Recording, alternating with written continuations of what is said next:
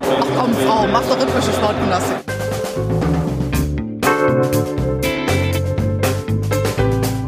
Themen rausarbeiten, neugierig sein, ähm, dieses journalistische Brainstorming, wenn man unterschiedliche Haltungen zu gewissen Themen hat, das richtig bis an die Grenzen zu bringen. Ich lebe das zumindest mit und denke da nicht mehr viel, sondern bin einfach da und bin in jeder Sekunde bereit zu reden, zu schildern.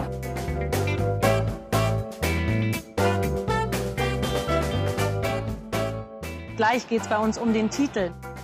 Ja, hallo liebe HörerInnen. Äh, wir freuen uns sehr, euch heute zur 15. Folge von Früff Frauen reden über Fußball äh, begrüßen zu dürfen.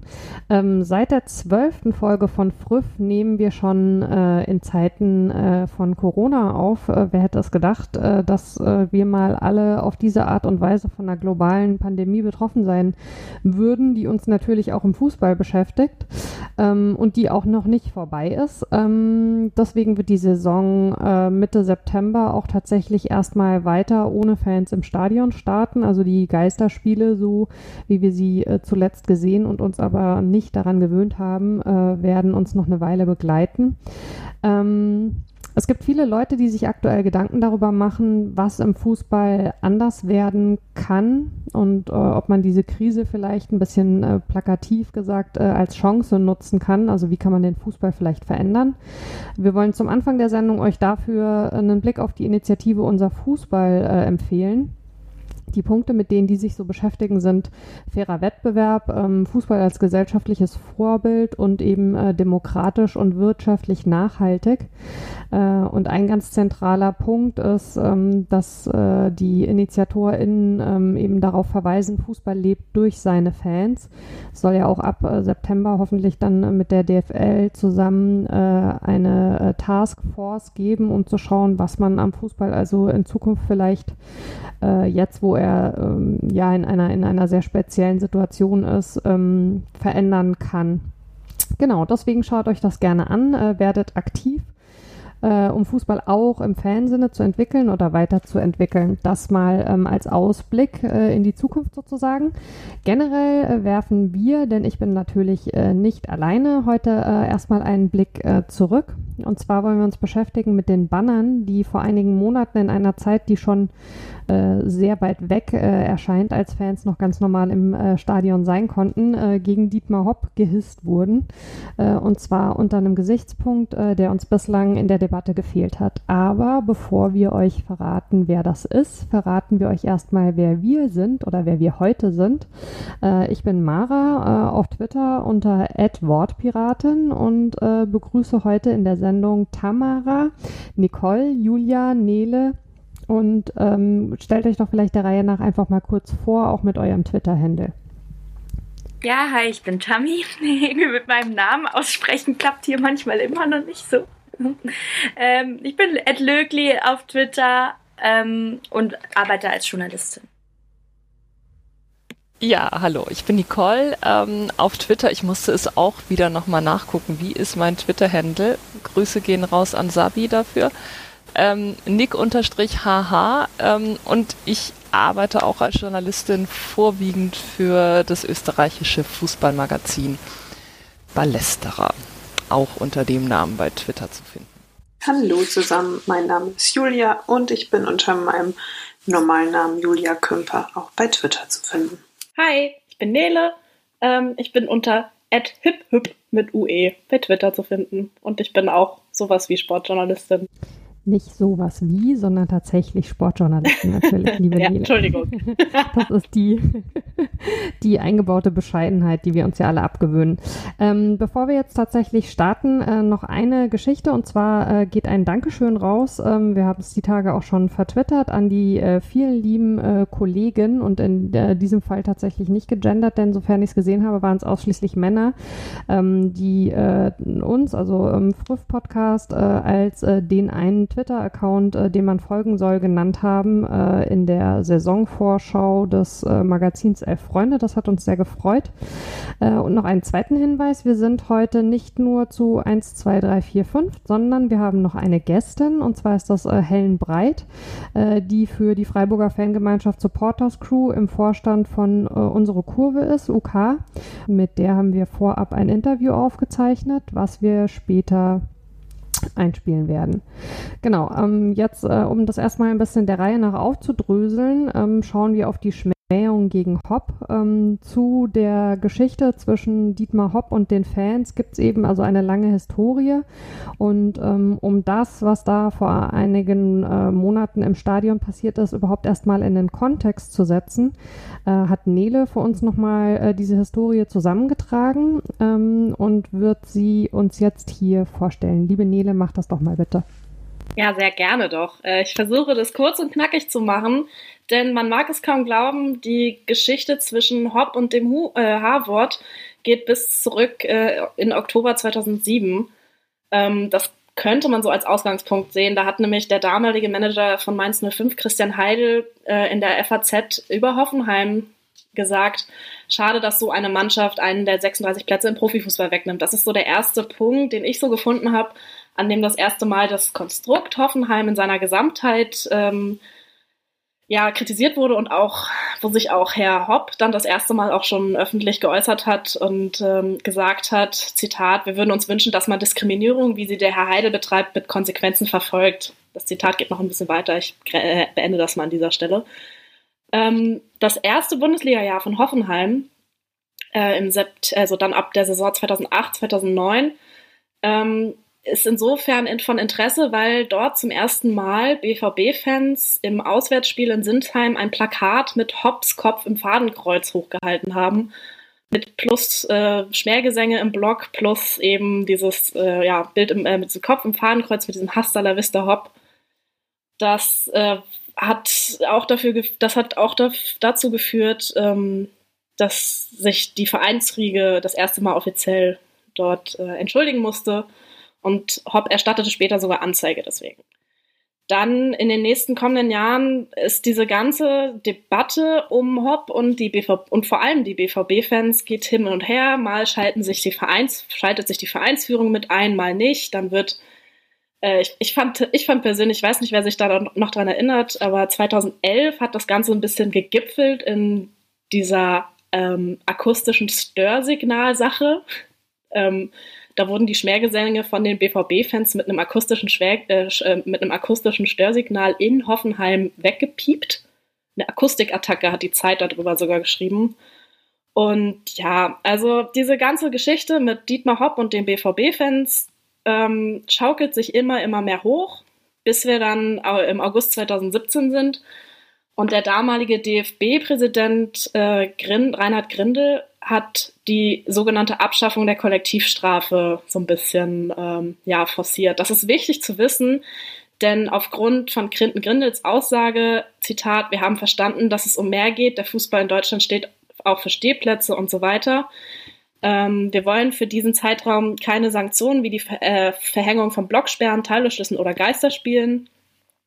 Das ist ein wichtiger, das ist wichtig, für, äh, um das zu verstehen, was jetzt kommt. Ähm, wir springen ins Jahr 2020 das Sportgericht des DFB ähm, hat die Bewährungsauflage, unter der die BVB-Fans BVB nach den letzten Schmähungen ähm, standen, ähm, jetzt halt vollstreckt. Das heißt, bis 2022 dürfen keine Dortmund-Fans nach Sinsheim, egal ob aktive Fanszene oder vielleicht irgendwelche Fans, die sowieso in der Nähe von Sinsheim wohnen. Wenn sie BVB-Fans sind, dürfen sie nicht mehr ins Stadion von Hoffenheim.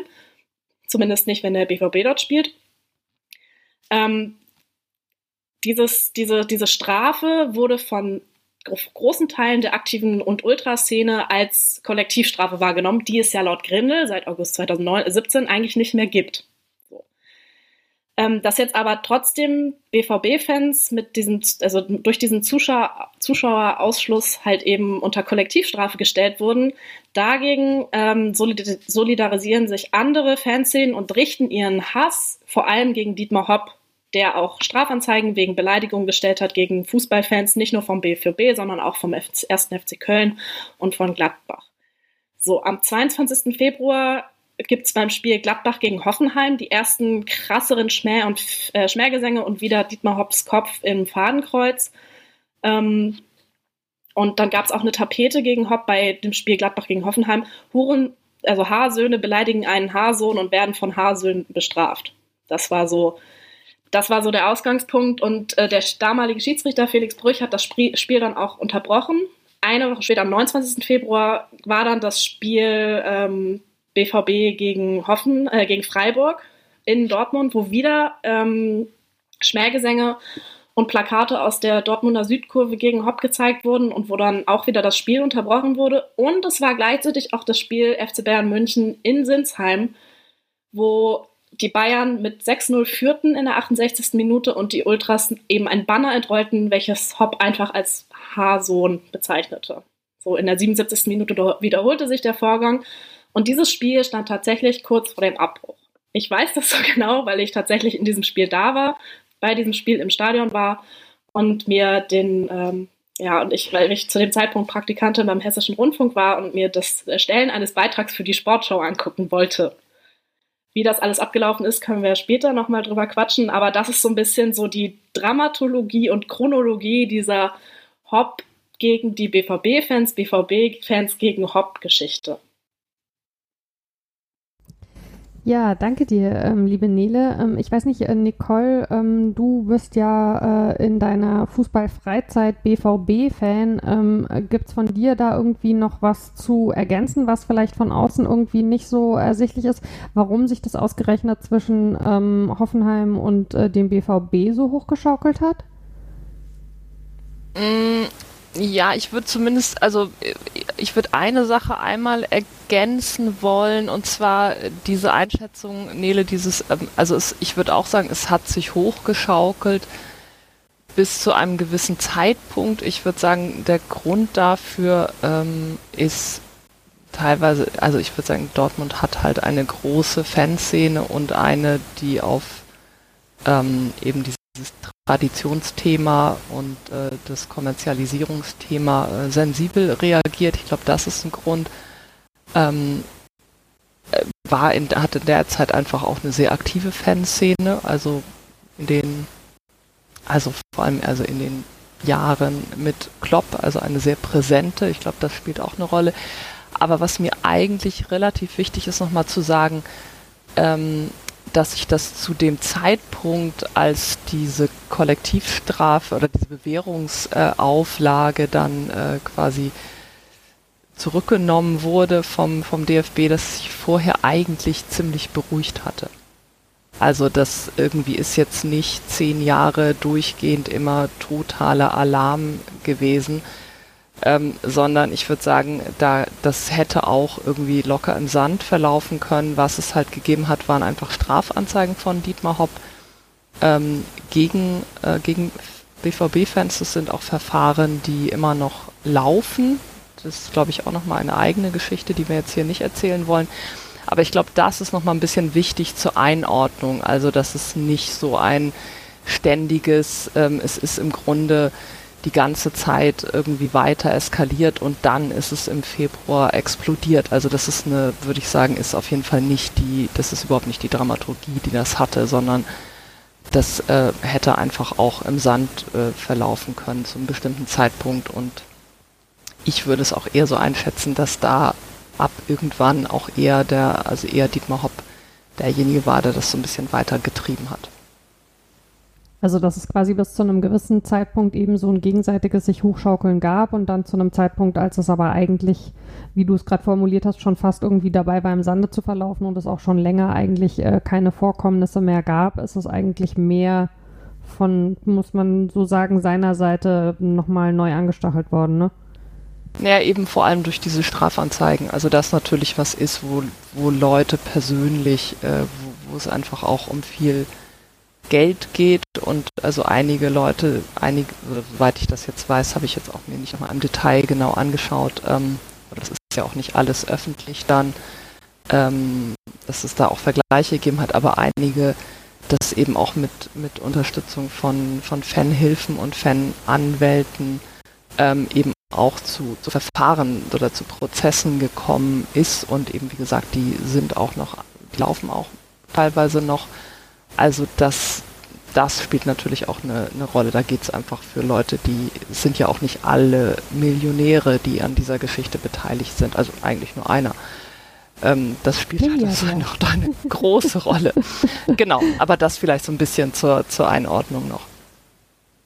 Gut, danke euch. Ähm, die Nele hat es schon angesprochen äh, in ihrer Chronologie. Ähm, die zwei äh, Banner, die also in Bezug auf Dietmar Hopp äh, besonders häufig äh, zu sehen waren, waren also zum einen äh, sein Gesicht äh, im Fadenkreuz und zum anderen, ähm, um das also einmal auch an der Stelle eben auszusprechen, die Hurensohn-Plakate. Ähm, das Fadenkreuz ist schon sehr vielschichtig an verschiedenen Stellen äh, besprochen worden und auch sehr differenziert. Ähm, wir empfehlen euch da allen einen Besuch bei den KollegInnen von schwarzgelb.de, die da also über die Jahre wirklich eine sehr gute Aufarbeitung gemacht haben und äh, klammern das hier ähm, komplett aus. Äh, nicht, äh, weil wir uns nicht damit auseinandersetzen möchten, sondern weil wir einen ganz anderen Schwerpunkt heute haben, ähm, bei dem es uns auch, wenn der Name jetzt natürlich überproportional häufig fällt, äh, nicht um die Person Dietmar Hopp geht, sondern äh, wir möchten die Geschichte um ihn gerne zum Anlass nehmen, um mal einen sehr frischen Blick eben auf diese Beleidigung Hurensohn zu werfen und was da eigentlich drin steckt. Ähm, und der Hintergrund ist, dass wir der Meinung sind, dass es äh, in dieser Causa ähm, eben nämlich einen Aspekt gibt, der bislang total zu kurz gekommen ist, und zwar, dass diese Beleidigung äh, ja eine sexistische ist ähm, und dass wir da dem Thema Sexismus im Fußball oder genauer äh, Sexismus in der Fußballsprache uns äh, annähern und um äh, da einzusteigen, haben wir schon angekündigt, haben wir eine tolle Gästin eingeladen, nämlich die Helen Breit, mit der wir genau über diese Problematik gesprochen haben. Äh, also inwiefern äh, ist das eigentlich eine sexistische Beleidigung? Wie lange hat man vielleicht vielleicht auch selbst gebraucht, um diesen Aspekt irgendwie so in die Bewertung mit einzubeziehen und äh, damit ihr äh, genauso äh, erfahrt, was sie für kluge Gedanken dazu gemacht hat, wie wir das schon haben, äh, spielen wir euch jetzt erstmal das Interview ab, das ich vorab mit ihr geführt habe. Hallo, liebe Helen. ähm, ich freue mich sehr, dass du heute bei uns bist. Wir wollen nochmal zurückschauen ähm, auf die ähm, Schmähung ähm, von Dietmar Hopp, wobei unser Fokus weniger Dietmar Hopp ist, ähm, als die Begrifflichkeit, mit der da ähm, hantiert wurde, nämlich Hurensohn. Erstmal vielen Dank, dass du dir die Zeit für uns nimmst. Ja, total gerne. Ähm, kannst du dich noch daran erinnern, das ist jetzt schon eine Weile her und es wirkt fast, als wäre es eine völlig andere äh, Welt gewesen, noch vor der Pandemie, als Fans tatsächlich im Stadion waren. Ähm, was du damals gedacht hast, als dieser Drei-Stufen-Plan tatsächlich äh, das erste Mal angewendet wurde bei Schmähungen gegen einen Investor, während er ja vorher bei vielen ähm, Schmähungen und Beleidigungen, für die er augenscheinlich in erster Linie gedacht war, eben nie zur Anwendung mhm. gekommen ist. Also ich kann mich noch sehr gut an meinen Gefühlszustand erinnern, ähm, als wir mit dem Bus heimgefahren sind. Wir hatten da in Dortmund gespielt und das so nach und nach alles gelesen ähm, von dem Spieltag. Und ich muss ehrlicherweise sagen, dass mir davor der Drei-Stufen-Plan kein Begriff war. Ich glaube, das ging ganz schön vielen Menschen so. Ähm, und es hat sich ja auch im Nachhinein gezeigt, dass er auch ähm, missbräuchlich angewendet worden ist. Man könnte auch sagen, finde ich, instrumentalisiert worden ist für ein ganz anderes Anliegen. Ähm, das habe ich aber in dem Moment und in den Tagen darauf überhaupt noch gar nicht verstanden gehabt, sondern meine Gefühlswelt war ähm, sehr aufgeregt, weil überhaupt äh, Rassismus oder Diskriminierung vermischt wurde mit Beleidigungen gegen ähm, ein äh, Mäzen gegen den modernen Fußball, wie auch immer man es bezeichnen will, äh, eigentlich ja auch ein Protest gegen ähm, das Urteil äh, oder die Rücknahme der Bewährungsstrafen gegen Dortmund. Also es ging ja um was ganz anderes und ich ähm, glaube, das Gefühl, das ich heute immer noch habe, ist ein maximales Unverständnis und ein Gefühl von, wie dreist seid ihr, äh, den Kampf gegen Diskriminierung und Rassismus zu instrumentalisieren für dieses Thema und immer noch nicht zu verstehen, ähm, worum sich dieser Protest gedreht hat. Da sind ja auch tatsächlich, du hast gerade schon so ein bisschen angesprochen, unheimlich viele Sachen vermischt worden. Also ähm, man, man hat versucht, irgendwie ähm, eine, eine Äußerung von Fans, die ja, so kritisch man die vielleicht auch sehen möchte, eine Konst äh, Kontextualisierung eigentlich hat und halt eine Geschichte ähm, zu was zu machen ja, was ja dann medial auch in so einer Art und Weise berichtet wurde mit äh, der schwärzeste Tag im Fußball und, mhm. ähm, und wie, wie die ganzen ähm, Funktionäre tatsächlich eben damit auch umgegangen sind. Und auf der anderen Seite, wir haben es gerade schon so ein bisschen angesprochen, was aber gar kein Thema war, war die Begrifflichkeit selber. Wann hast du denn bei dieser Geschichte angefangen, den Begriff und die Problematik, die dieser Begriff eben äh, mit sich bringt, für dich gedanklich mit aufzuarbeiten? Also zunächst tatsächlich jetzt mal unabhängig von, ähm, von Diskriminierung ist für mich Hurensohn ein Begriff, den ich nicht verwende. Also ich finde ihn sehr stumpf, ich finde ihn plump, ich finde ihn unangemessen. Ich verstehe nicht, warum man ähm, Mütter beleidigt, wenn man äh, einen, einen Mann beleidigen will. Also das sind jetzt mal, also losgelöst davon sind das, ähm, gibt es ganz viele Dinge, warum ich diesen Begriff für mich ganz persönlich ablehne und ihn auch einfach unangebracht äh, finde und ihn auch im Stadion ähm, wahnsinnig nervig finde. Und er wird ja doch viel benutzt, auch ähm, also von Einzelnen, die rufen, wir kennen alle kollektive Rufe dazu etc. Ähm, Genau, und tatsächlich aber die Dimension, dass es ähm, sich um ein sexistisches Wort handelt, ähm, wurde mir erst bewusst, als ich in Gesprächen war mit Frauen, die ich da als äh, sehr viel reflektierter als mich ähm, und sensibler als mich ähm, einschätze. Da in den Gesprächen wurde mir das dann bewusst, ähm, was für eine Konnotation da drin steckt, ähm, wie man den Begriff auch lesen kann. Und ähm, dann habe ich mich tatsächlich auch in Gesprächen, aber auch mit mir selbst nochmal viel auseinandergesetzt, was das dann wiederum bedeutet äh, in dem Kontext, in dem eben so viel schon mit Diskriminierung und Rassismus ähm, vermischt worden ist. Und, ähm, und dann kommt das Thema sozusagen rückblickend auch noch dazu. Also es macht es noch komplizierter. Deswegen bin ich auf eine Art vielleicht persönlich froh, dass ich das nicht von Anfang an mitgedacht habe, weil es mich noch mehr überfordert hätte, als es mich schon hat in der Situation äh, das zu sortieren. Und gleichwohl ist es eine Debatte, die überhaupt nicht geführt worden ist. Du hast gerade schon gesagt, ähm, dass der Begriff im Stadion tatsächlich sehr häufig verwendet wird. Was ich bei der Geschichte für mich, als ich angefangen habe, ganz ähnlich wie du, mir diese Gedanken zu machen, total schwierig fand. Und da würde mich interessieren, wie du das für dich auflöst ähm, ist, dass man von Fanseite bei dieser Begrifflichkeit eine sehr starke Abwiegelung hat. Also ich habe auch in der Berichterstattung oft gelesen, das gehöre quasi zur Folklore, also als, als würde der Begriff genauso zum Spiel gehören wie der Ball so. Ähm, und wie man das jetzt trennt, dass es auf der einen Seite nicht in Ordnung ist, den Begriff zu benutzen, aber auf der anderen Seite trotzdem ärgerlich ist, was aus dem Begriff in Bezug auf die Causa Hopp gemacht wurde, weil es war ja auch tatsächlich in den Spielen darauf dann so, dass es die Beleidigung wieder gegen einzelne Spieler gab und dann teilweise sogar von Spielerseite auch, also an Manuel Neuer erinnere ich mich da, so gesagt mhm. wurde, ja, ist ja nicht so schlimm. Also man hat jetzt plötzlich einen Begriff, der eindeutig sexistisch ist und es ist jetzt aber abhängig davon, mit wem man, äh, wen man damit belegt, ob der Begriff ein Problem ist oder nicht. Wie löst man das auf? Ich glaube, ähm, wir müssten noch mal ganz vorne anfangen und ähm, mit allen Beteiligten im Fußball über Sexismus sprechen. Leider.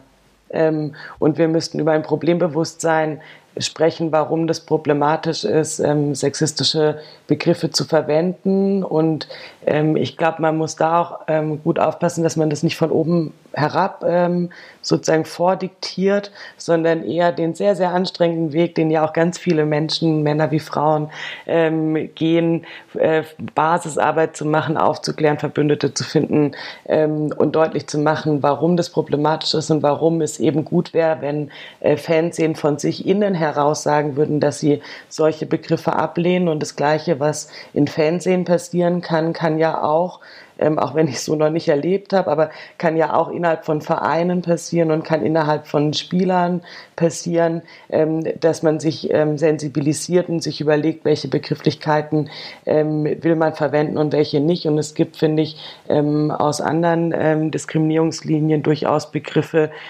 wo es, glaube ich, zum Glück gelungen ist, dass sie nicht mehr zum normalen Sprachgebrauch gehören. und es war leider aber auch eine ganz schön lange Zeit. Deswegen glaube ich, man kommt kommt an Sensibilisierung nicht vorbei und das am besten in einer Situation zu machen, die nicht so aufgeladen ist, wie äh, es diese ganze Dietmar Hopp rummenige Drei-Stufen-Plan Betroffenheitskiste.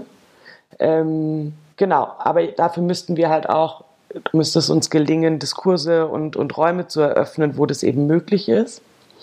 Und ähm, das ist, glaube ich, jetzt in der Zeit noch viel schwieriger, als es ähm, sonst ist, wenn wir alle im Stadion sein können und Anlässe haben, wo wir uns viel sehen und miteinander in Diskussion treten können.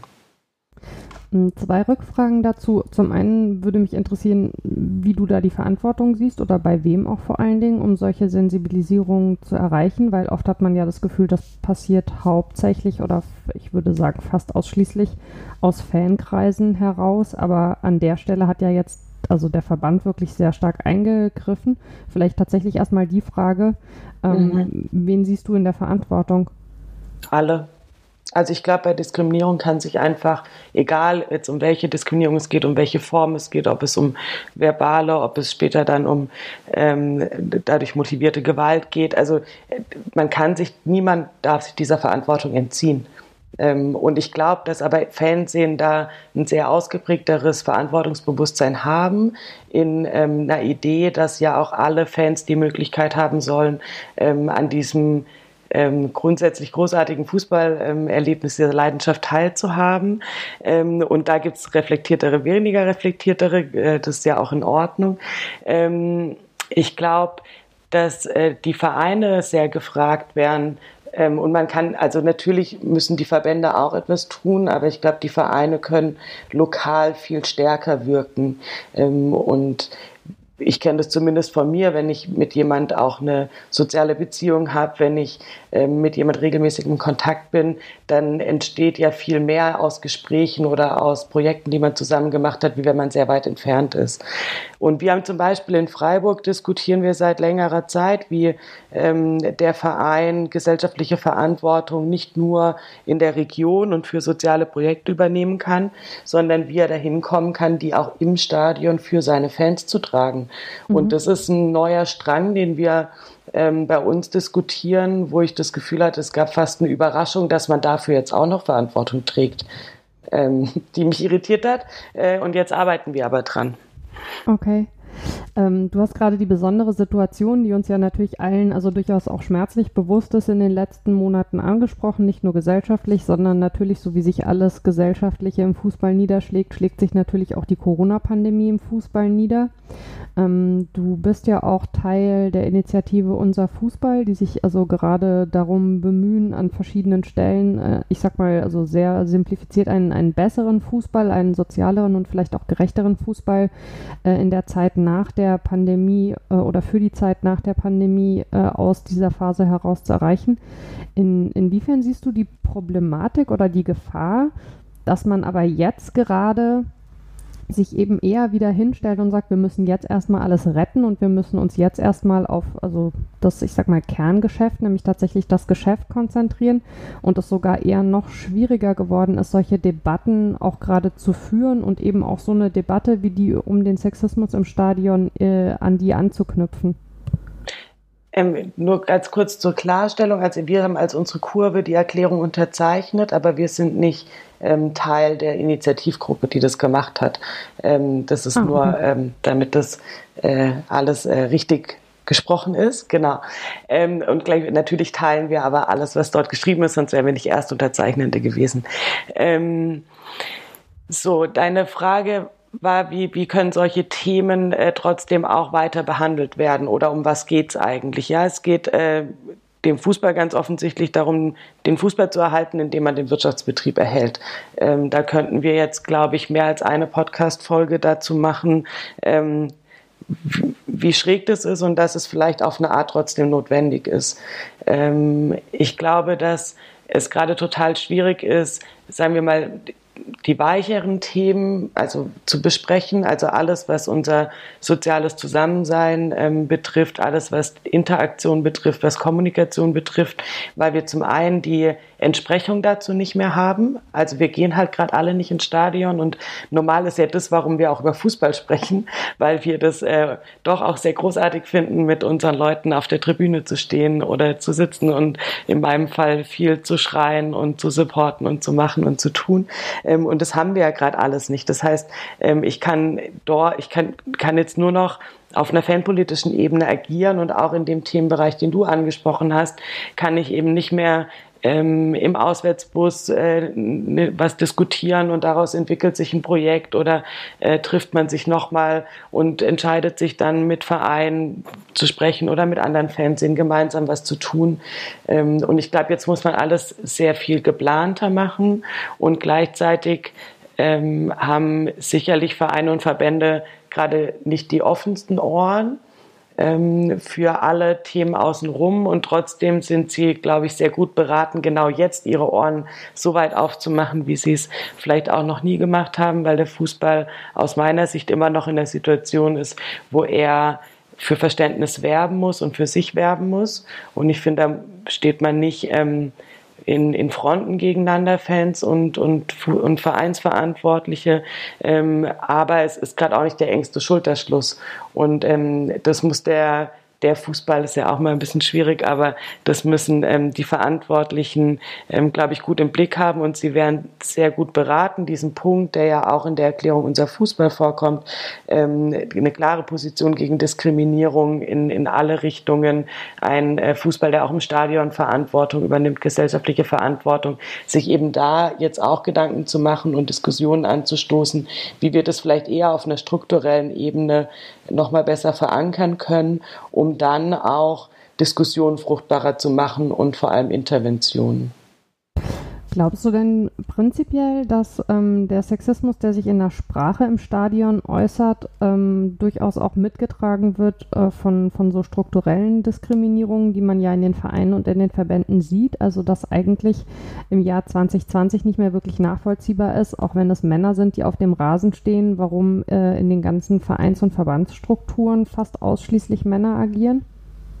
Ich habe ähm, heute Morgen beim Fahrradfahren habe ich mich gefragt, was, warum ist denn dieses Thema Sexismus so schwer im Fußball zu besprechen? Weil wir haben es doch ganz offensichtlich geschafft, ähm, über Rassismus zu sprechen, wir haben es geschafft, über Homophobie, über Antiziganismus zu sprechen, ähm, Erinnerungstage im Fußball zu haben und wo ich das Gefühl habe, da ist die Akzeptanz relativ hoch und das ist ja, mhm. also es war nicht einfach und es ist eine lange Zeit und ein großer Erfolg von den Menschen, die das vorangetrieben haben. Und dann habe ich mir gedacht, ja, das Problem ist, von Sexismus ist potenziell niemand auf diesem Platz betroffen also wenn, wenn wir jetzt äh, das äh, tatsächlich mit, ähm, mit Frauen verbinden äh, und von, von Sexismus ähm, ist in der Regel niemand in den Vereinen betroffen, in den Führungspositionen, weil das halt Männer sind. Ähm, und auf den Tribünen sind äh, 20 bis 30 Prozent. Das heißt, wir haben vielleicht äh, tatsächlich eine Entsprechung oder so habe ich dann gedacht, okay, ähm, am meisten erreicht man, wenn Menschen auch potenziell selbst betroffen sein können oder wenn sie jemand kennen, der oder die dann ähm, betroffen sein kann. Und wenn eben alles aber auch so männlich geprägt ist, dann ist es halt ein stärkerer Kampf, ähm, wie wenn jemand sagt, ähm, in meiner Mannschaft ist jemand, der potenziell rassistisch beleidigt wird ähm, und natürlich solidarisiere ich mich mit dem. Hm. Weißt du, wie ich meine? Also ja, es ist klar. sicherlich sehr verkürzt und ähm, ich hoffe, ich trete damit auch jetzt niemand auf die Füßen, Füße. Ähm, aber das wird für mich, habe ich gedacht, ja, das ist schon auch eine Erklärung, warum das, ähm, warum man immer wieder erst erklären muss, warum man überhaupt über Sexismus sprechen muss. Ja, ich glaube tatsächlich auch, dass das so ist, also dass das was mit der mit der Zusammensetzung und mit der persönlichen Betroffenheit zu tun hat. Und dann ist die Sichtbarmachung letztlich noch umso wichtiger, ne? Und dann obliegt es aber eben immer auch den Gleichen, es sichtbar zu machen. Also ja. so wird es ja ein bisschen so ein Teufelskreis. Ähm, und ähm, es gibt auch, finde ich, gute Gründe, warum man als Frau nicht über Sexismus spricht oder nicht, also als Frau im Fußball oder das nicht dauerhaft tut. Ähm, und trotzdem kommen wir ja nicht umhin, es zu tun. Und ähm, wir müssen aber, glaube ich, ähm, viele Mitstreiter auch dazu finden. Ähm, uns ist das so im, im Kleinen tatsächlich in Freiburg gelungen und es hatte mich sehr gefreut, als wir uns ähm, mit den Themen auseinandergesetzt hatten in der Fanszene. Ähm, und ich glaube, das wäre dann nochmal der Link zu dem auch, was du gefragt hast. Ich glaube, wir brauchen ganz zwingend Mitstreiter in den ähm, Führungsebenen, in den Vereinen und in den Verbänden für dieses Thema. Sehr schön. Da stimme ich zu und äh, nehme das äh, als Schlusswort und danke dir ganz herzlich für deine Zeit, liebe Helen, und hoffentlich auf bald. Sehr, sehr gerne. Vielen Dank. Genau. Soweit also das äh, Interview äh, mit Helen Breit. Ähm, Nicole, ähm, erstmal vielleicht auch noch äh, zum Verständnis der ganzen Geschichte, ist ja doch schon ein bisschen äh, länger her. Wir haben jetzt viele Stichworte gehört, die sicherlich bei der einen oder dem anderen auch äh, Dinge wieder in Erinnerung gerufen haben. Ähm, erklär uns doch vielleicht nochmal, was genau es mit diesem Drei-Stufen-Plan auf sich hat. Ja, genau. Das hat Helene im Interview jetzt ja auch so ein bisschen gesagt. Äh, das ist bei ihr so dieses, ah genau, was war das jetzt eigentlich nochmal? Und das ist gar nicht so präsent äh, gewesen. Bisschen verständlich auch tatsächlich. Ähm, ist der da in der Diskussion dann auf einmal nochmal total hochgekommen? De facto gibt's den aber schon äh, ziemlich lange, also länger als zehn Jahre.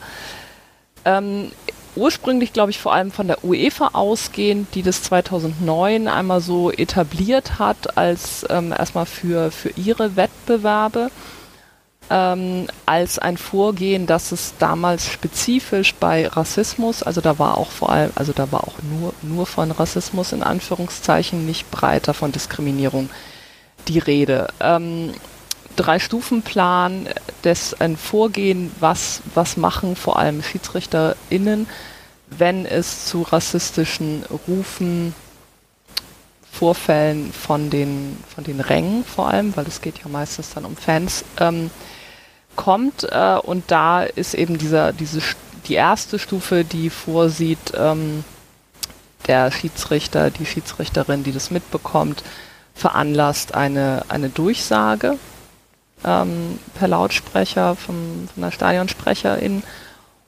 dass das bitte zu unterbleiben hat. Also Wortwahl irgendwie ist, glaube ich, auch ein bisschen freigestellt.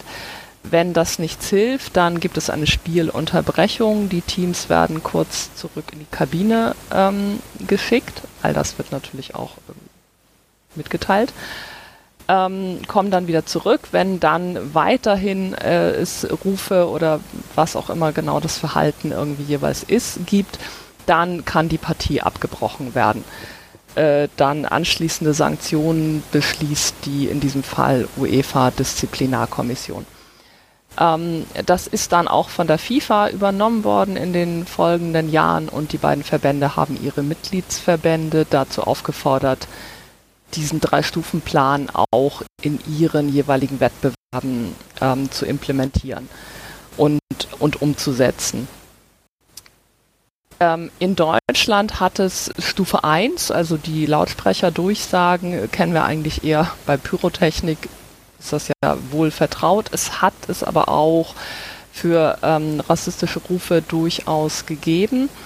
Und ähm, auch international verschiedene Beispiele. In wenigen Fällen hat es auch Spielunterbrechungen wegen rassistischer Vorfälle gegeben.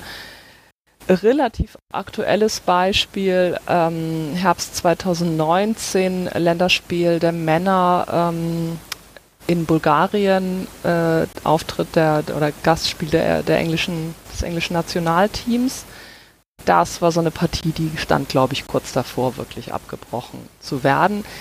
Das ist aber tatsächlich gar nicht passiert. Also meines Wissens ist es in keinem Spiel aufgrund dieses Drei-Stufen-Plans zu einem Abbruch gekommen. Ich freue mich über Korrekturen. Deutlich häufiger hingegen hat es rassistische Beleidigungen äh, gegeben, die, wo einfach gar nichts passiert ist ähm, relativ kurz vor dieser ganzen Hop-Geschichte, über die wir jetzt hier, dieser Anlassfall, ähm, war das in, in Deutschland der Männerbundesliga der Fall beim, im Februar beim Pokalspiel zwischen äh, Schalke und Hertha, wo es Beleidigungen gegen Jordan Torunariga gegeben hat, also Hertaner, ähm, die auch die er mitbekommen hat, auf die er und wohl auch Mitspieler den Schiedsrichter haben Osmers auch hingewiesen haben, der hat aber selber nichts davon gehört und hat deswegen diesen Drei-Stufen-Plan quasi gar nicht erst in Gang gesetzt. Das war auch durchaus dann, also auch da war dieser Drei-Stufen-Plan dann nochmal so präsent, also relativ kurz vorher. So, das mal so als kleiner, kleiner Background. Ähm, der Clou an der ganzen Geschichte, und das hat Helene natürlich ja auch schon gesagt, ist, dass der DFB dann irgendwie mehr oder minder so in Eigenregie beschlossen hat, na, pff, ja, ja, Rassismus, Diskriminierung, aber wir sagen jetzt mal, das gilt jetzt auch für ähm, ich suche nochmal die, also für diese, mm, also für Beleidigung ganz allgemein und dann spezifisch, ähm, das hat äh, der DFB oder das DFB-Präsidium dann irgendwie Anfang März kommuniziert, ich zitiere, dass der Drei-Stufen-Plan auch bei personifizierten Gewaltandrohungen, zum Beispiel Personen im Fadenkreuz, genutzt wird, aber eben auch bei ähm, im Prinzip dann ja den allgemeinen Beleidigungen, also sprich dem Hurensohn-Ruf vor allem, um den es ähm, irgendwie ging. Das kann der DFB natürlich irgendwie machen. Also es ist halt nur schlauer, wenn das auch irgendwie jemand weiß, außer dem DFB hinterher. Und ich würde sagen, dass das einfach so ein, ähm, ein eines der Kernthemen auch, auch war, neben der Geschichte der, der, der Kollektivstrafen, was, was ja sowohl Nele als auch Helene jetzt einmal schon thematisiert haben. Aber ich würde sagen, dieses es gibt hier eine, eine Regel, die international seit vielen Jahren irgendwie existiert, die auf einen bestimmten Bereich angewandt wird, nämlich Rassismus und dann vielleicht Diskriminierung. Und jetzt kommt eben ein Verband und sagt, na, Moment mal, jetzt machen wir da aber mal wirklich ernst, jetzt verwenden wenden wir das richtig an, aber jetzt wenden wir es halt auf den Herrn Hopp, beziehungsweise die Beleidigungen gegen ihn an. Ich glaube, dass das so der, ein, eine der zentralen Punkte mit diesem Stichwort Lex Hop. Ich weiß gar nicht mehr, wer, wer, von wem das äh, als Begriff kam, aber ich würde sagen, das trifft es sehr gut. Dank dir, Nicole. Genau, das war ja gerade eben auch eine ähm, große Kritik an dieser Vorgehensweise, also dass man äh, eben äh, bei, bei Rassismus und äh, auch bei sonstigen Diskriminierungen äh, den Drei-Stufen-Plan eben äh, in der Form bisher nicht angewendet hatte und dann ausgerechnet, wenn also eine Person, äh, die nicht erkennbar irgendeiner marginalisierten Gruppe angehört, beleidigt wird, was also jetzt vielleicht auch nicht das Schönste ist, was einem im Laufe eines Tages passieren kann, aber eben doch auf einer völlig anderen Stufe steht, greift er plötzlich das erste Mal. Ähm, was äh, fällt euch denn, ähm, liebe Julia und liebe Tami und äh, liebe Nele, die ihr jetzt äh, so viel zugehört habt, äh, noch äh, zu dem äh, Interview mit Helen ein? Was habt ihr denn noch für Anmerkungen?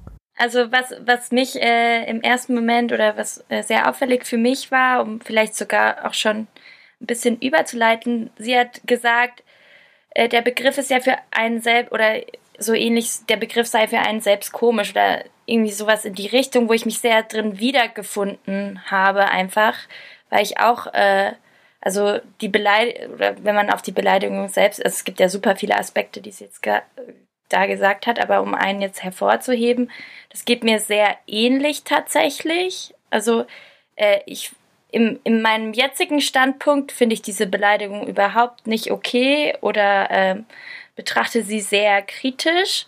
Aber im Fußballkontext kommt dir einfach enorm häufig vor, so oder gefühlt.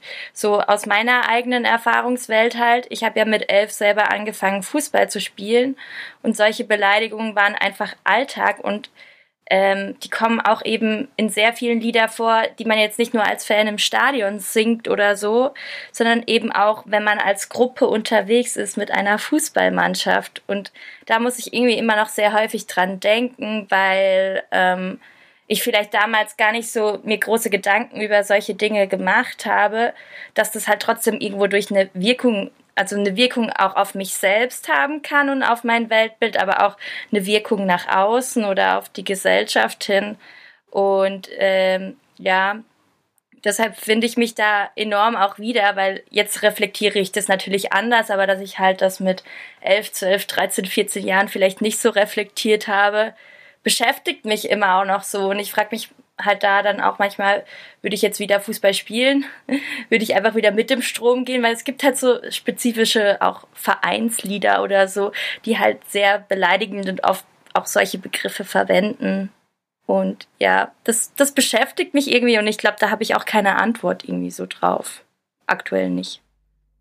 Ich glaube auch tatsächlich, also ähm, ging mir auch in dem Interview mit der Helen so, dass ich äh, das für mich nochmal wahrgenommen habe, dass das ein relativ spätes Learning ist, ne? so dass man ähm, schon äh, so ein bisschen in diesen Stadionkontext reinwächst unter dieser Prämisse, äh, hier kann man sich äh, ein bisschen anders verhalten und äußern, als man das äh, ansonsten in der Gesellschaft tut. Und ähm, das also natürlich äh, in einem, ich würde mal sagen, normalen Ansatz, also jetzt auf keinen Fall in solche weitläufigeren Diskriminierungen reinreichend, aber trotzdem äh, singt oder sagt man äh, vielleicht äh, am Anfang im Stadion auch mal was, was man äh, auf der Straße so nie sagen würde. Und ähm, diese ja, dieses zu realisieren, dass das natürlich äh, da genauso eine Problematik hat und dann eben auch dahin zu kommen, dass man solche Begriffe auf eine bestimmte Art und Weise entschlüsselt, ähm, würde ich aus meiner Erfahrung und auch aus der Erfahrung, die ich so in meinem Umfeld oder generell auch in der Berichterstattung wahrnehme, sagen, ähm, das dauert tatsächlich bei allen ein bisschen. Äh, was glaubst du denn, Julia, warum äh, gerade dieser sexistische Aspekt dieser Beleidigung in der Berichterstattung so überhaupt keine Rolle spielt, warum da der Blick darauf völlig fehlt? Hm, ich habe gerade auch über das nachgedacht, was Tami gesagt hat. Und für mich, Tami, sorry, für mich ist es tatsächlich auch so, ähm, ich habe das auch früher benutzt. Und wenn ich wirklich in Rage und richtig sauer bin, rutscht mir das auch heute noch manchmal raus. Also ich würde behaupten, einmal im Jahr vielleicht. Aber ähm, das ist halt irgendwie drin in der Sozialisation.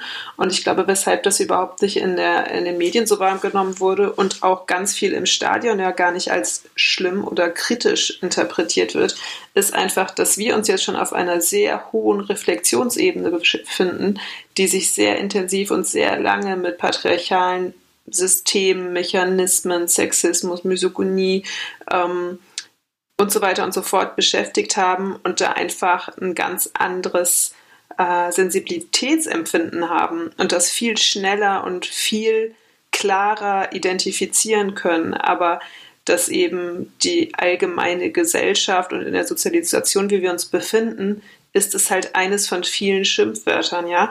Genauso schlimm wie andere Schimpfwörter. Und äh, ich meine, im homophoben Bereich ist es ja das gleiche Problem mit den Schimpfwörtern, ja. Also die ja auch als gängiges, ähm, ja, Austauschvokabular äh, verwendet werden, ja, die, die alle schlimm sind. So. Und ähm, da in vielen Bereichen ein großer Weg vor uns ist. Und was natürlich dazu kommt, ähm, zum einen, was nehmen wir denn als sexistisch wahr und wer ist überhaupt vor Ort und kann das als sexistisch wahrnehmen, wenn nicht selber vielleicht betroffen. Ja, also ich meine, wie viele Männer reden darüber, dass ähm, es sexistische Beleidigungen gibt. So, da sind wir wieder bei dem, was ist meine Erfahrungswelt und wie kann ich mich selber damit identifizieren und empfinde ich das selber als beziehungsweise habe ich genug Empathie, um das mir vorstellen zu können.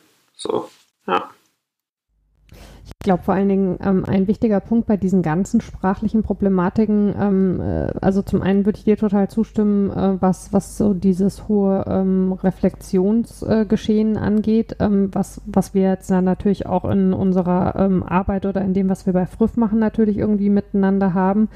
Ähm, und dass es äh, bei vielen Leuten einfach aus diesem Gewohnheitsmäßigen heraus erstmal so eine Sperre dagegen gibt. Ne? Also man, man spricht Leute darauf an und sagt hier, ähm, einen äh, Schiedsrichter jetzt äh, mit, mit, einer, ähm, mit einem homophoben Begriff äh, zu betiteln oder ähm, jemanden sexistisch zu beleidigen oder auch ableistisch, ähm, da kann man vielleicht mal eine Sekunde drüber nachdenken und dann drauf kommen, ähm, dass das nicht der beste Weg ist und dass es also an einem selbst wäre, sich das abzugewöhnen. Und in vielen Leuten ist es durch die Sozialisation und dadurch, dass diese Sensibilität im Umgang mit Sprache an vielen Stellen lange gefehlt hat und teilweise auch immer noch fehlt, aber so stark verankert, dass man da erstmal auf totale Widerstände stößt, ähm, weil die Leute es einfach so gewohnt sind und äh, dann äh, ist man sehr schnell auch in so einer, man darf ja gar nichts mehr sagen und man kann überhaupt nicht mehr irgendwie frei und so weiter sein und sich so verhalten, wie man irgendwie Bock hat, äh, Diskussion drin. Und ich finde es eigentlich immer wichtig, dass man um als einen Punkt, um die abzuwürgen, tatsächlich eben darauf hinweist, in dem Moment, wo man aber diese Form von, von Beschimpfungen benutzt, können sich die Leute, die dadurch be zu Betroffenen gemacht werden, ja nicht so normal und frei verhalten, wie sie es gerne möchten. Und ähm, von daher gesehen, ja, ist es eben wichtig, dass man sich auf eine bestimmte Art und Weise damit auseinandersetzt, so wie wir das ja heute auch versuchen. Ähm, ich würde mal äh, in die Fragestellung. Ich würde da ganz kurz gerne noch ja, mal einhaken. Und äh, ich würde euch beiden widersprechen. Ähm, ich glaube nämlich, dass dieses, also ich würde sagen, dass es in dieser Debatte eigentlich äh, ja überhaupt nicht so war, dass das nicht als Beleidigung wahrgenommen worden ist. Also es gab ja eine ganz große Aufregung darum. Also es, es ist ja überhaupt nicht ein, naja, Hurensohn, das sagt man jetzt halt einfach so. Jetzt reg dich mal nicht so auf, Dietmar. Das hat ja irgendwie weder Karl-Heinz Rummenigge noch äh, Uli Hoeneß noch haben das irgendwie die die Sportreporter, die TV-Kommentatorin und ich gendere hier, ähm, gesagt, sondern es gab ja eine Riesenaufregung darum und es war ja ein ähm, und ich finde das eigentlich gerade total interessant. Also ich würde, da, da, können wir vielleicht nachher nochmal zu kommen, was einfach dieses spezifische, das ist, das geht einfach ja gar nicht, das zu sagen. Und das ging auch schon vorher nicht. Also es gab diese Thematisierung des äh, die, dieses, dieses, äh, diese Art der Beschimpfung, dass es nicht einfach nur irgendeine Beschimpfung irgendwie ist. Also ich glaube, wenn, wenn es jetzt einfach äh, Hopp, du Arschloch gewesen wäre, wäre das auch nicht so gelaufen. Das würde ich aber auch nicht so sehen. Ich würde eure drei Meinungen vielleicht eher so merchen, tatsächlich, weil ich glaube, ähm, es ist sicherlich ein springender Punkt, dass es eben genau dieses spezifische Wort war, das äh, Leute dazu veranlasst, zu, äh, veranlasst hat, zu sagen, zu handeln, also quasi äh, eben diesen Drei-Stufen-Plan in Aktion zu bringen und zu sagen, das geht nicht, äh, dass der Hobbs so beleidigt wird. Aber gleichzeitig ist da ja auch irgendwie wieder so eine Diskrepanz da, weil äh, warum ist es jetzt äh, ausgerechnet der Hopp, der von dieser Beleidigung ähm, beschützt werden soll, die sehr gängig ist im Fußball. Und warum ist es jetzt auf einmal plötzlich problematisch und warum diskutieren wir jetzt über diese Problematik und haben nicht schon davor darüber gesprochen, dass dieser Be Begriff an sich schon problematisch ist. Und diese Diskussion haben wir, hat, wurde jetzt in den Medien nicht oder in den gängigen Medien nicht direkt so geführt. Also es wurde nicht gesagt, ähm, es ist problematisch, dieses Schimpfwort zu benutzen, sondern es wurde gesagt, es ist problematisch, den Hop auf diese Art und Weise zu beleidigen. Und ich finde, da ist schon noch mal ein großer Unterschied da, weil es wurde ja eben nicht diskutiert, dass äh, dieses Schimpfwort e eben explizit auch auf die Mutter irgendwie geht und dadurch halt eben sexistisch ist. Und es wurde, es wurde halt eben der, der Sexismus, der einhergeht und der im Fußball auch so da ist, wurde damit, damit einfach nicht so besprochen und da sind wir eben auch, was ich ähm, jetzt von allen Stimmen auch nochmal so gehört habe und was mir eben bei Helen auch so im Kopf geblieben ist, wir diskutieren nicht aus der betroffenen Perspektive irgendwie da, also eben gerade von Menschen, die Sexismus erfahren. Eben selbst, Hobbes selbst kann ja auch keinen Sexismus erfahren, aber in dem Moment fühlt er sich beleidigt, zu Recht. Aber eben, warum haben wir diese Diskussion davor und so nicht, nicht so auf die Art und Weise geführt? So würde ich's glaube ich, sehen. Äh, ich bin da ganz bei dir, Tammy. Ähm, ich fand das äh, relativ bezeichnend, dass ähm, der, ich weiß nicht, ob ihr euch daran erinnert, der Sportschau-Beitrag, der die Woche später folgte, vom Kollegen Florian Nass vom Hessischen Rundfunk, äh, begann mit den Worten, es geht nicht um das Wort, sondern es geht um das, was Dietmar Hopp darstellt. Und das ist, glaube ich, so, was bei dieser, warum diese Diskussion um das Wort selbst so so, ich sag mal in Anführungsstrichen, kurz kam, weil es eben nicht um dieses H-Wort geht, sondern eben das, was Dietmar Hopp für viele Teile der aktiven Fanszenen und Ultragruppierungen äh, darstellt. Und nicht, dass es, dass er ein Sohn ist. Ich würde es gerne ähm, an der Stelle mal ähm, zumachen und versuchen, äh, das äh, inhaltlich ähm, noch ganz kurz zusammenzufassen, weil was wir jetzt, weil das heute eben nicht unser Thema ist, komplett eben rausgelassen haben in der Betrachtung oder in diesem Betrachtungszweig ist tatsächlich das Fadenkreuz. Und ich würde, aber das ist nur mein Gefühl, nach wie vor sagen, diese ganze Geschichte wäre nur mit dem, ähm, mit dem Wort Hurensohn und ohne das Fadenkreuz nie so eskaliert. Also das heißt, äh, der Auslöser ähm, war aus meiner Sicht ganz klar die Geschichte mit dem Fadenkreuz. Und ähm, man ist dann hinterher, als das relativ schnell verschwunden ist, fast so ein bisschen, war mein Eindruck, in Erklärungsnot gekommen, weil es ja dann so seltsame ähm, so Field-Interviews und so gab, wo dann beispielsweise mit Spielern gesprochen wurden, äh, wurde, die sich also äh, diese Beleidigung permanent ähm, gefallen lassen müssen und äh, die dann quasi noch so abgewiegelt haben, so nach dem Motto, naja, wenn das jemand zu ihnen sagt, ist ja nicht so schlimm, äh, wie wenn das also jemand zu Dietmar Hopp sagt. Also insofern, ja, klar, hat sich da natürlich viel ähm, an der Person festgemacht. Ich glaube aber, also erstens mal finde ich es total gut, wenn wir da so unterschiedliche Blicke auch noch drauf haben. Ähm, ich finde, das macht es auch also sowohl für uns hier im Gespräch als auch dann hoffentlich auch für die HörerInnen nochmal äh, ein bisschen spannender, weil man also sieht, dass man bei so einem Thema einfach in sehr viele verschiedene Richtungen denken kann. Ähm, wo wir uns aber, denke ich, alle einig sind, ist eben tatsächlich der Punkt, das, was überhaupt nicht stattgefunden hat, ist eine Auseinandersetzung damit, dass das also ein sexistischer Begriff ist.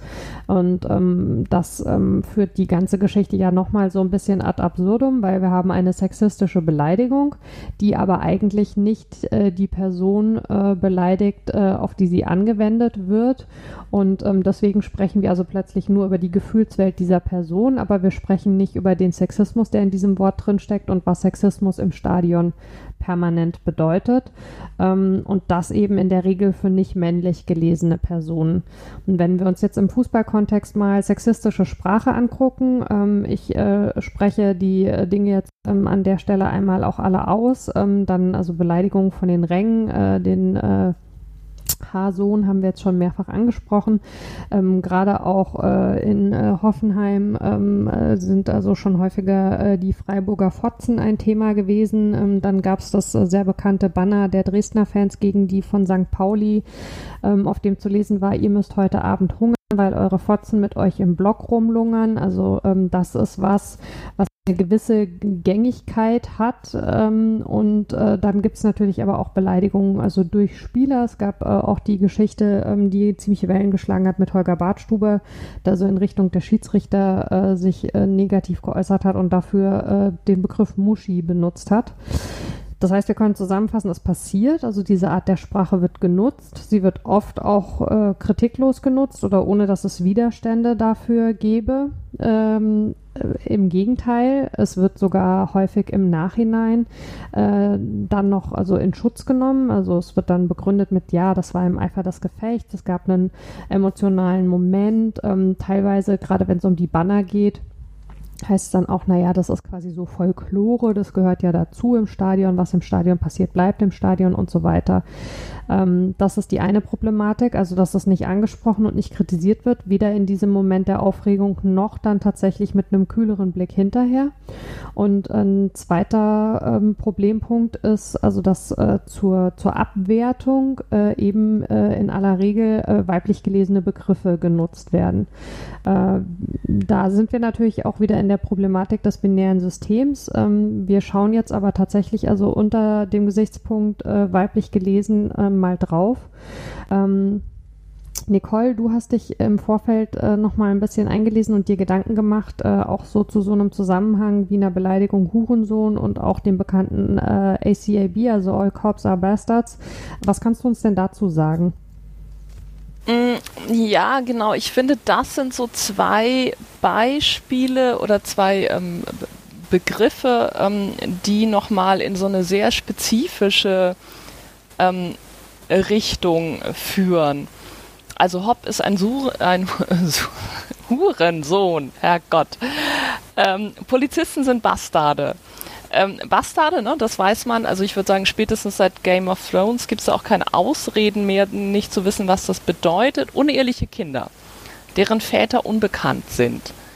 Ähm, das sind, also diese beiden Beschimpfungen verbindet, dass es um Herkunft geht und dass es um die Ehre geht und dass diese Ehre beiden abgesprochen wird. Und das würde ich sagen, für den Fall Hopp ist auch exakt so verstanden worden.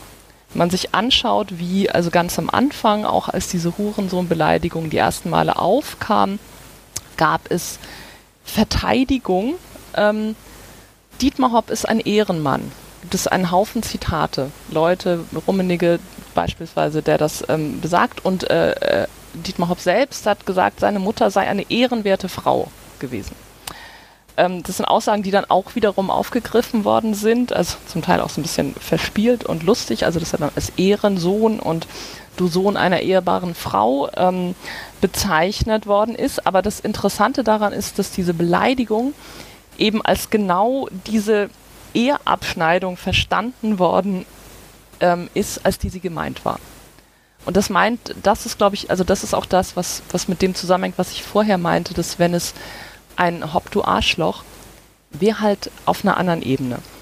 Und für, für das Thema interessant, also für unseren Blick heute, ist eben, dass man Ehre und Ehrlosigkeit, das kann man, das spielt im Fußball eine große Rolle, das spielt Patriarchat und in der Nation eine große Rolle, lässt sich ja unterschiedlich thematisieren. Auch ein äh, Lügen und Betrügen könnte man sagen, das ist auch ein bisschen ehrlos, aber darum geht es halt jetzt nicht. Bei den All Cops are Bastards und bei Hop to Hurensohn, das ist ein Gespräch um Ehre, wo der Umweg dazu, das sind weibliche Körper, das weibliche Sexualität und es ist diese Herkunftsfrage. Was ist mit deiner Mutter? Deine Mutter vögelt mit jedem, die vögelt für Geld. Eure Mütter sind Schlampen, wir wissen nicht, wer eure Väter sind. Also das ist, das ist das Zentrale, worum es da geht, was da dahinter steht. Das ist wirklich dieses, dieser Ehrbegriff und es ist eine Konversation, in der Frauen nicht oder eben als, als die Objekte vorkommen. Also es ist eine extrem patriarchale Kommunikation. Jetzt, ich sehe vor mir, wie Menschen beim Hören die Augen verdrehen. Deswegen, kleiner Test, ist das alles feministischer Humbug? Ja, nein. Ist ja immer super, man, versuchen wir es mal umzudrehen. Wird Dietmar Hopp auch nicht für seine Mutter, sondern für seinen Vater beschimpft? Dietmar Hopp, du Nazisohn? Habe ich nirgends gelesen. Gibt es Hurentöchter? Don't think so. Also, das ist hier wirklich, es geht hier um männliche Ehre. Das ist für mich also wirklich zentral. Vielleicht gibt es auch im Patriarchat auch interessante äh, Seitenfrage. Gibt es überhaupt eine andere Ehre im Patriarchat als die männliche? Also es geht um männliche Ehre und die Frauenkörper, die diese Ehre in Frage stellen weil es eben genau die Frage, wer ist hier der Vater, was macht deine Mutter, was ist das für eine Mutter, was sagt das über dich? Ähm, das finde ich daran tatsächlich einen wahnsinnig spannenden Aspekt. Und wieder verdrehte Augen sagen natürlich, das ist doch alles nur so Folklore und man sagt das so dahin und ich rufe das einfach, habt ihr jetzt ja auch schon so ein bisschen gesagt, das gehört halt irgendwie dazu, da macht man sich nicht viele Gedanken und ich meine das ja nicht so. Glaube ich auch alles, ist aber total egal, weil du musst es ja nicht selber denken. Da denken halt irgendwie tausende Jahre Patriarchat in dir. Da braucht es nicht die, die persönliche Intention oder das persönliche, das persönliche Dabeisein, sondern da da wirkt einfach eine, äh, also eine, eine, große kulturelle, politische, historische Last, die, die da, und das würde ich schon sagen, die da präsent ist und die da mitschwingt und die auch dafür sorgt, dass es eben dann was Besonderes antriggert. Also dass es dann eine besondere Aufregung gibt und Tammy, ich würde dir voll recht geben, dass, dass es eben dann auch kein Zufall ist, dass es um Hop geht. Ich meine, das hat, glaube ich, schlicht mit Geld zu tun, aber anderes Thema. Ähm, also das ist, glaube ich, das, das ist einfach, äh, das ist relevant. Und dass aber dieses, das Sexistische darin oder eben diese, diese patriarchale Konstruktion, was ich das Spannende daran finde, dass um die geht es, geht es natürlich nicht oder die wird quasi, also die wird da natürlich irgendwie dann so ausgeblendet. Das muss sie auch zwangsläufig, weil man den ganzen Laden ja irgendwie auch am Laufen halten will. Finde ich einen ganz, ganz klugen Punkt, oder das sind ja eigentlich mehrere Punkte und vor allen Dingen zu dem Thema, was du jetzt gerade nochmal ähm, äh, quasi rückwirkend angesprochen hast, mit diesem, man macht sich da ja keine Gedanken drum das ist ja genau das, was du gerade meintest, ne? Also, dass man sich keine Gedanken drum macht oder dass es Situationen gibt, wo sich Menschen keine Gedanken darum machen, was da drin steckt, da wirkt eben das Patriarchat. Also da wirken eben genau diese Strukturen, äh, denn sonst würde man sich die Gedanken eben machen. Ähm, was ist denn dein Take, Julia? Warum glaubst du, dass diese weiblich gelesenen Begriffe an dieser Stelle so intensiv genutzt werden zu einer Abwertung? Nicole hat da schon total viele tolle, gute Sachen zu gesagt und während sie das so erzählte, kam mir dann nochmal irgendwie gerade sehr bewusst vor Augen, dass eben das, was da mit diesen Begriffen getan wird, dem Mann als solches seine Machtposition abgesprochen wird über seine Herkunft und über die Rolle seiner weiblichen Herkunft. Und das ist eine Situation, in die sich der Mann im Patriarchat ja fast nie begeben muss, in eine Machtlosigkeit. Und er kommt aus dieser Machtlosigkeit über diese Begriffe aber auch überhaupt nicht mehr raus. Weil was will er tun, ja? Also es, ähm, diese Versuche, das irgendwie zu relativieren im Sinne von, er ist ein Ehrenmann oder es ist eine ehrbare Mutter, ähm, das wirkt irgendwie ja nicht gleichwertig. Also wisst ihr, was ich meine? Es ist so, und ja, das finde ich gerade sehr krass. Ja, ja. Mhm. Das ist total spannend, ne? Also das ist wirklich, also ich weiß, das kommt jetzt bestimmt vielen beim Hören total äh, crazy und so vor, aber ich finde auch, dass das ein wahnsinnig interessanter Punkt, dieses, also diese, dieses Grundprinzip, dass der Vater, dass es da immer die Möglichkeit, na, das kann auch jemand anders sein.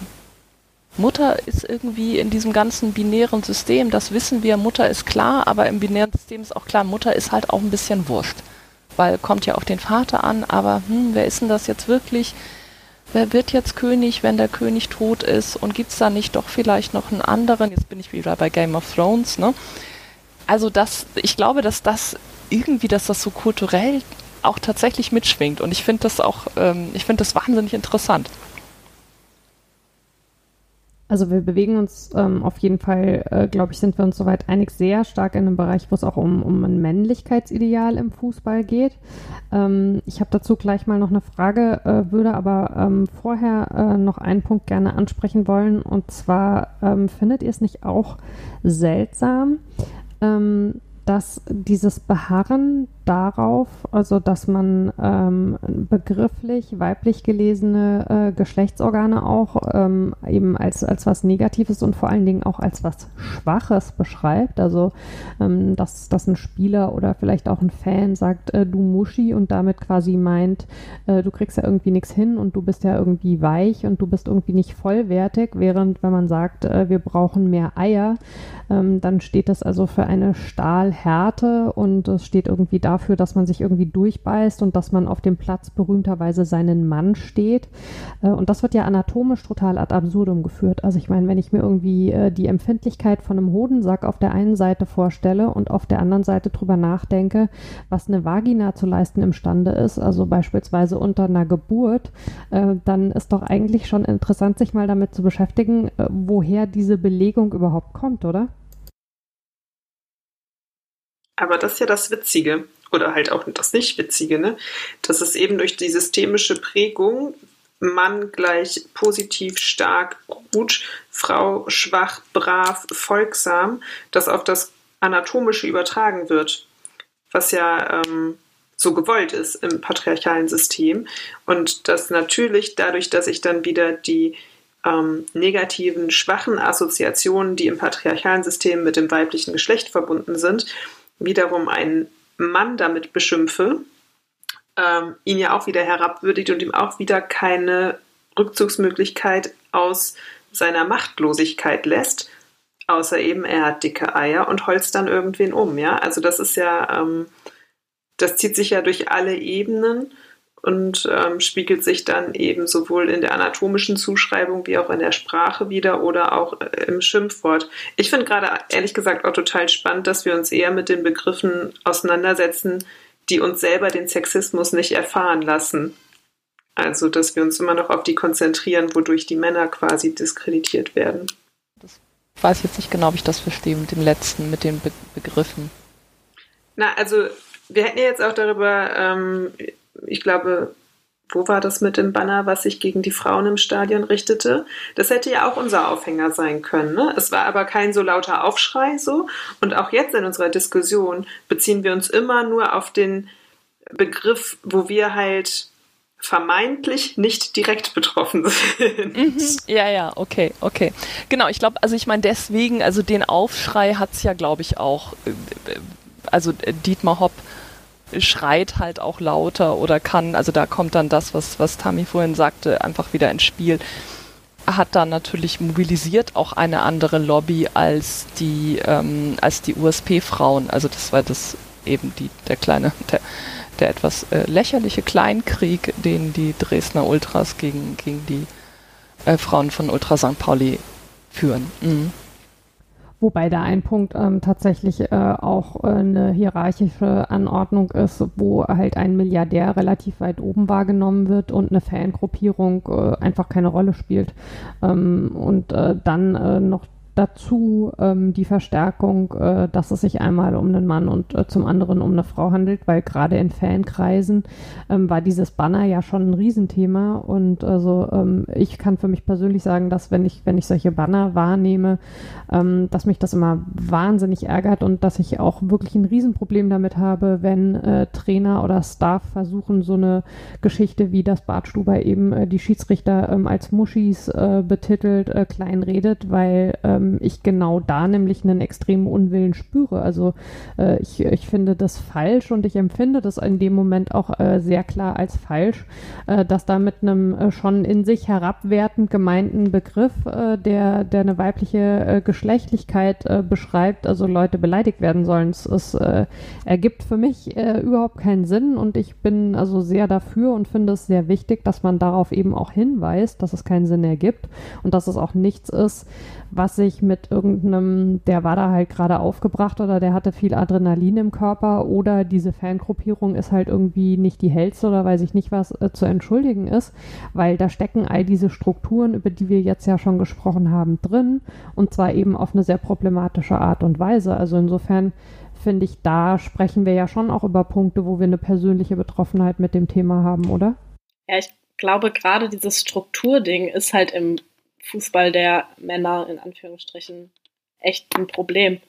Ich glaube, wenn, ich hoffe, wenn äh, in allen Aufsichtsrats, Chefpositionen, Chefinnenpositionen mehr Frauen sitzen würden, dass wir vielleicht auch in äh, der Bundesliga der Männer eine andere, ein anderes Klima hätten, ja, ähm, das ist tatsächlich auch der Punkt, ähm, äh, an dem ich noch eine Frage vorhin einschieben wollte, und zwar Richtung Tammy, weil du, glaube ich, von uns äh, am intensivsten dich auch äh, mit dem Fußball der Frauen auseinandersetzt. Äh, wie nimmst du das denn wahr? Gibt es da diese Problematik überhaupt auch oder findet die da gar nicht statt? Ich habe mir dazu echt auch schon viele Gedanken gemacht und ich finde das sehr schwer zu beantworten, weil ich da eher so das Gefühl habe, die ganze Thematik dreht sich tatsächlich, also aus meiner Sicht um, weil eben die Machtstruktur anders ist. Also würde ich jetzt mal so behaupten. Ähm, so aus eigener Erfahrung oder so taucht zum Beispiel dieses H-Wort da jetzt nicht so häufig aus, aber das ist wirklich nur meine eigene Meinung. Wenn da jemand andere Erfahrungen gemacht hat, bin ich da auch wirklich offen. Aber so das F-Wort zum Beispiel. Das habe ich da in dem Kontext, also zum Beispiel, also als ich selber gespielt habe, halt auch gehört. Ich weiß nicht genau, wie es in der Bundesliga oder so ist. Da geht es nach außen hin, in der Außenwahrnehmung, sage ich jetzt mal, gemächlicher zu.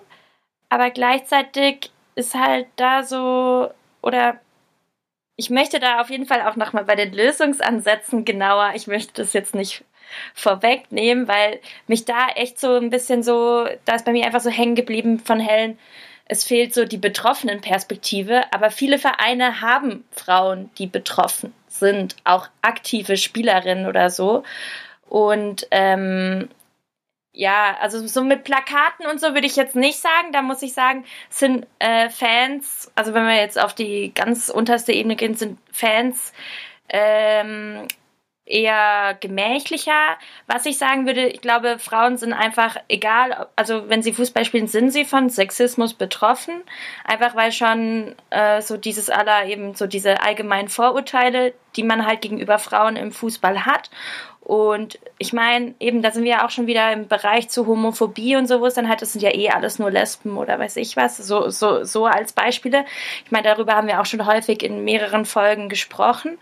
Und es ist eher im Profibereich meiner Wahrnehmung nach, dass auch so, dass es eben nicht thematisiert wird, dass diese Frauen aber teilweise eher sich in diesem Muster aufhalten, ich kritisiere nicht, weil ich muss dankbar dafür sein, was ich habe in meinem Leben. Ich kann Profispielerin sein und deshalb kritisiere ich auch nicht dieses System, in dem ich mich irgendwo durch bewege oder sehr selten. Also da gibt's nur sehr Ausnahmespielerinnen und ich glaube, äh, das wäre ein großer Schritt, wenn, wenn, wenn Spielerinnen sich mehr gegen Sexismus und Vorurteilen noch mehr äh, wehren würden, so, ähm, weil das, die Kritik am eigenen System ist, glaube ich, auch immer eine der schwierigsten. Und natürlich, also sobald sie kritisieren, setzen sie halt was aufs Spiel und sie setzen was aufs Spiel, was auch nicht so sicher ist, weil fast jede von ihnen irgendwie einen Nebenjob haben muss, um überhaupt Profispielerin sein zu können. Aber was mir jetzt vorhin bei unseren allen Wortbeiträgen natürlich auch sofort wieder eingefallen ist, die Kritik am Sexismus findet trotzdem irgendwo durch statt. Nämlich zum Beispiel, mir ist sofort wieder der WM-Slogan eingefallen, wir brauchen keine Eier, wir haben Pferdeschwänze, ja. Ähm, weil wir es ja vorhin auch von Hoden und Vagina und so hatte. Ich meine, da wurde das ja tatsächlich umgedreht. Das sind ja die Eier, die, die Schwachen sozusagen. Oder eben man hat Pferdeschwänze, was ja irgendwie auch auf Pferdestärke irgendwie so anspricht. Das heißt, es findet eine Kritik am Sexismus dann wieder statt, aber nur in, in, in ironischer Form. Also man will es witzig haben. Es ist keine wirklich, wirkliche Kritik am System. So nehme ich es wahr.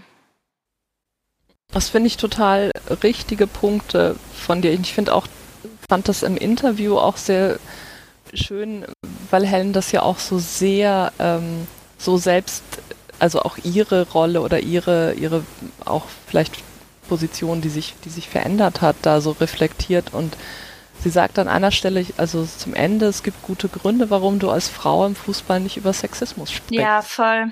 Ja. Und das finde ich total zentral, also weil das was ist, was ich also sowohl von diesem eigenen Erleben und irgendwie von, von vielen anderen Frauen und eben, du hast das jetzt ja auch nochmal so gesagt, Tami, mit dem, da steht halt was auf dem Spiel und ähm, dass das, also dass die Position ist ohnehin so fragil und wenn du dann jetzt noch kommst mit aber folgende Punkte hätte ich auch noch, dass das eben total, also sehr, also dann schnell so problematisch wird. Und Helene sagt dann ja auch noch, aber wir kommen nicht umhin, das zu tun und hat damit natürlich vollkommen recht. Und wir brauchen Mitstreiter, also sprich nicht nur Frauen müssen über Sexismus sprechen, genau wie das auch zentral war und ist, dass über Rassismus, also dass es die betroffenen Perspektive gibt und die eine bestimmte, die eine bestimmte Autorität irgendwie hat und dass es aber eben auch wichtig ist, dass Weiße ähm, über Rassismus sprechen und nachdenken und solidarisch sind. Also das gilt ja bei dem, beim Thema Sexismus gilt das ja übertragen genauso. Und das, äh, ja, das ist halt, ist, finde ich, auch wahnsinnig schwierig. Also ich verstehe auch, ähm, ich verstehe da auch das Unbehagen, also auch auf allen Seiten, aber ich finde den Punkt mit, okay, aber wir müssen es machen. So, das geht nicht anders. Wir kommen nicht, wir kommen nicht voran, also auch nicht, nicht, nicht für alle, so, wenn wir das nicht angehen. Und das ist halt einfach Zeit. Ich glaube auch, also was mich dahingehend auch noch so beschäftigt, oder eben was du auch gerade meintest, Nicole, es ist echt wichtig, sich da auszutauschen, weil manchmal hat man selbst auch gar nicht so das Gefühl, ich bin jetzt davon betroffen. Ich musste da vorhin wieder so dran denken, als du meintest eben, gibt's dann, also als du versucht hast, das umzudrehen und gibt es das dann ein anderes Wort für das, dieses H-Wort? Und dann habe ich mir halt so gedacht, so, ah krass, so so wie das H-Wort bin ich jetzt noch nicht beleidigt worden, worden, aber jemand hat halt sicherlich schon mal in irgendeinem Kontext irgendwie so, du Schlampe oder so zu mir gesagt oder irgendwelche Freundin von mir in der Art und Weise beleidigt, wo, wo sie ja die Beleidigung dann wieder in dem gleichen Schema funktioniert. Und äh, was wir vorhin auch mal schon kurz angesprochen haben, wenn es ja in dem Moment passiert, ist man gar nicht so agil, manchmal gar nicht so agil zu handeln. Also sei es jetzt als von mir aus Fan im Stadion oder äh, als Spielerin auf dem Feld oder so. Manchmal ist man ja auch so perplex und wie reagiere ich dann richtig, ähm, äh, in, in diesem gewissen Umfeld. Und deshalb finde ich das sowohl, was du, Nicole, sagst, aber eben auch was Helen, so wichtig, dass man sich zusammentut, darüber redet. Und eben, sie meinte auch, in Freiburg will man das ja noch mehr angehen, wo, wo ja irgendwie wohl zuerst gar nicht so wäre, ah, dieses Problem innerhalb des Stadions müssen wir jetzt auch noch lösen. Wo ich eben auch sehr schön finde, dass es ja auch in Freiburg eben eine positiv konnotierte Choreo dazu gab, die sich halt gegen Sexismus gewehrt hat, was ja auch noch sehr selten eigentlich, wenn man eben so den Fußball an sich und im Stadion anschaut, Sache ist. Und ich glaube, das ist auch dadurch entstanden, dass sich da einfach ein paar aktive Frauen, ich glaube Helen auch darunter, zusammengetan haben. Und also da waren auch Männer dran beteiligt, aber ich glaube, das liegt auch daran, dass sich die Frauen zusammengetan haben, darüber geredet haben, was ihnen widerfährt und was sie an ihrem Fußball ändern möchten. So. Und das ist halt echt super wichtig, weil eben, ab wann bin ich überhaupt betroffen? Ich glaube nicht, dass jeder sich sofort jetzt betroffen fühlt. Und eben wir sind da sensibilisierter, weil wir schon sehr viele Dinge dazu gelesen haben. Aber ähm, ich kenne auch andere Frauen, die aktiv im Fußball sind und äh, genauso das Recht haben, da zu sein und die sich vielleicht noch nicht so viel damit auseinandergesetzt haben und die vielleicht das H-Wort nicht so stört, aber sie durch Gespräche vielleicht doch auch einen anderen Blick darauf bekommen würden oder durch noch mehr Austausch und dann macht es irgendwann eh immer Klick und man checkt so, okay, das habe ich schon irgendwo durcherlebt oder so. Und deshalb ist der Austausch so wichtig. Ich finde auch, ähm, was den Punkt mit der Solidarität angeht, ähm, den du jetzt gerade angesprochen hast, äh, Nicole, ähm, der Punkt ist, was man lernen muss, ist, in dieser Situation, blöd gesagt, erstmal tatsächlich mit sich selbst solidarisch zu sein. Also in so einer Situation wie eben als Frau im Fußball sich das selbst zuzugestehen, dass es da ein Unwohlsein gibt mit bestimmten Dingen, die passieren, beispielsweise in der Sprache, aber da hört das ja nicht auf. Ähm, und äh, der, der nächste Schritt ist dann quasi äh, für diese Solidarität auch betroffene Mitstreiterinnen und also das äh, tatsächlich mit Absicht auf die Weise gegendert ähm, zu finden. Und ähm, dann ist aber der nächste Punkt, und der ist eben für eine Gesellschaft total wichtig, die MitstreiterInnen auch außerhalb einer betroffenen Gruppe zu finden und das quasi zu einem Thema machen, äh, zu machen, was eine gewisse gesellschaftliche Sichtbarkeit ähm, eben hat. Und ähm, also für mich ist äh, da immer äh, eine Geschichte, ähm, die ich total spannend und toll finde, ähm, wenn man äh, Interviews äh, mit äh, Sandra Schwedler liest oder hört, ähm, die immer so ganz klar sagt, dass sie zum Beispiel am Anfang nicht für eine Frauenquote war, sondern gesagt hat, äh, das muss ich irgendwie von alleine finden und je mehr sie dann in diesen Strukturen drin war und je, je mehr sie gesehen hat, wie viele Leute eben auch einen großen, ein großes Interesse daran haben, bestimmte Strukturen so zu erhalten, weil das für sie bequem und gut ist, umso mehr ist ihr eben klar geworden, dass es halt bestimmte Regeln und eben auch diesen Widerstand braucht. Und ähm, ich glaube, dass das eine Erfahrung ist, die wahrscheinlich viele von uns ähm, nachvollziehen können. Ähm, ich würde mal gerne noch was anderes. Äh, ich habe noch ganz kurz, mir ist noch was eingefallen, sorry. Ähm, und zwar ist mir doch noch eine Kritik eingefallen und das war auch ein Freiburger Fall. Und zwar hat Rachel Rinas damals äh, Freiburg verlassen mit einer sehr herben Kritik, also nicht an Freiburg selbst, sondern auch am Frauenfußball. Und ich hatte das gesehen. Ich glaube, sie hat ja auch irgendwas dazu aus Instagram, auf Instagram gepostet. Also sie hat sich explizit damals dazu entschieden, nicht die Klappe zu halten.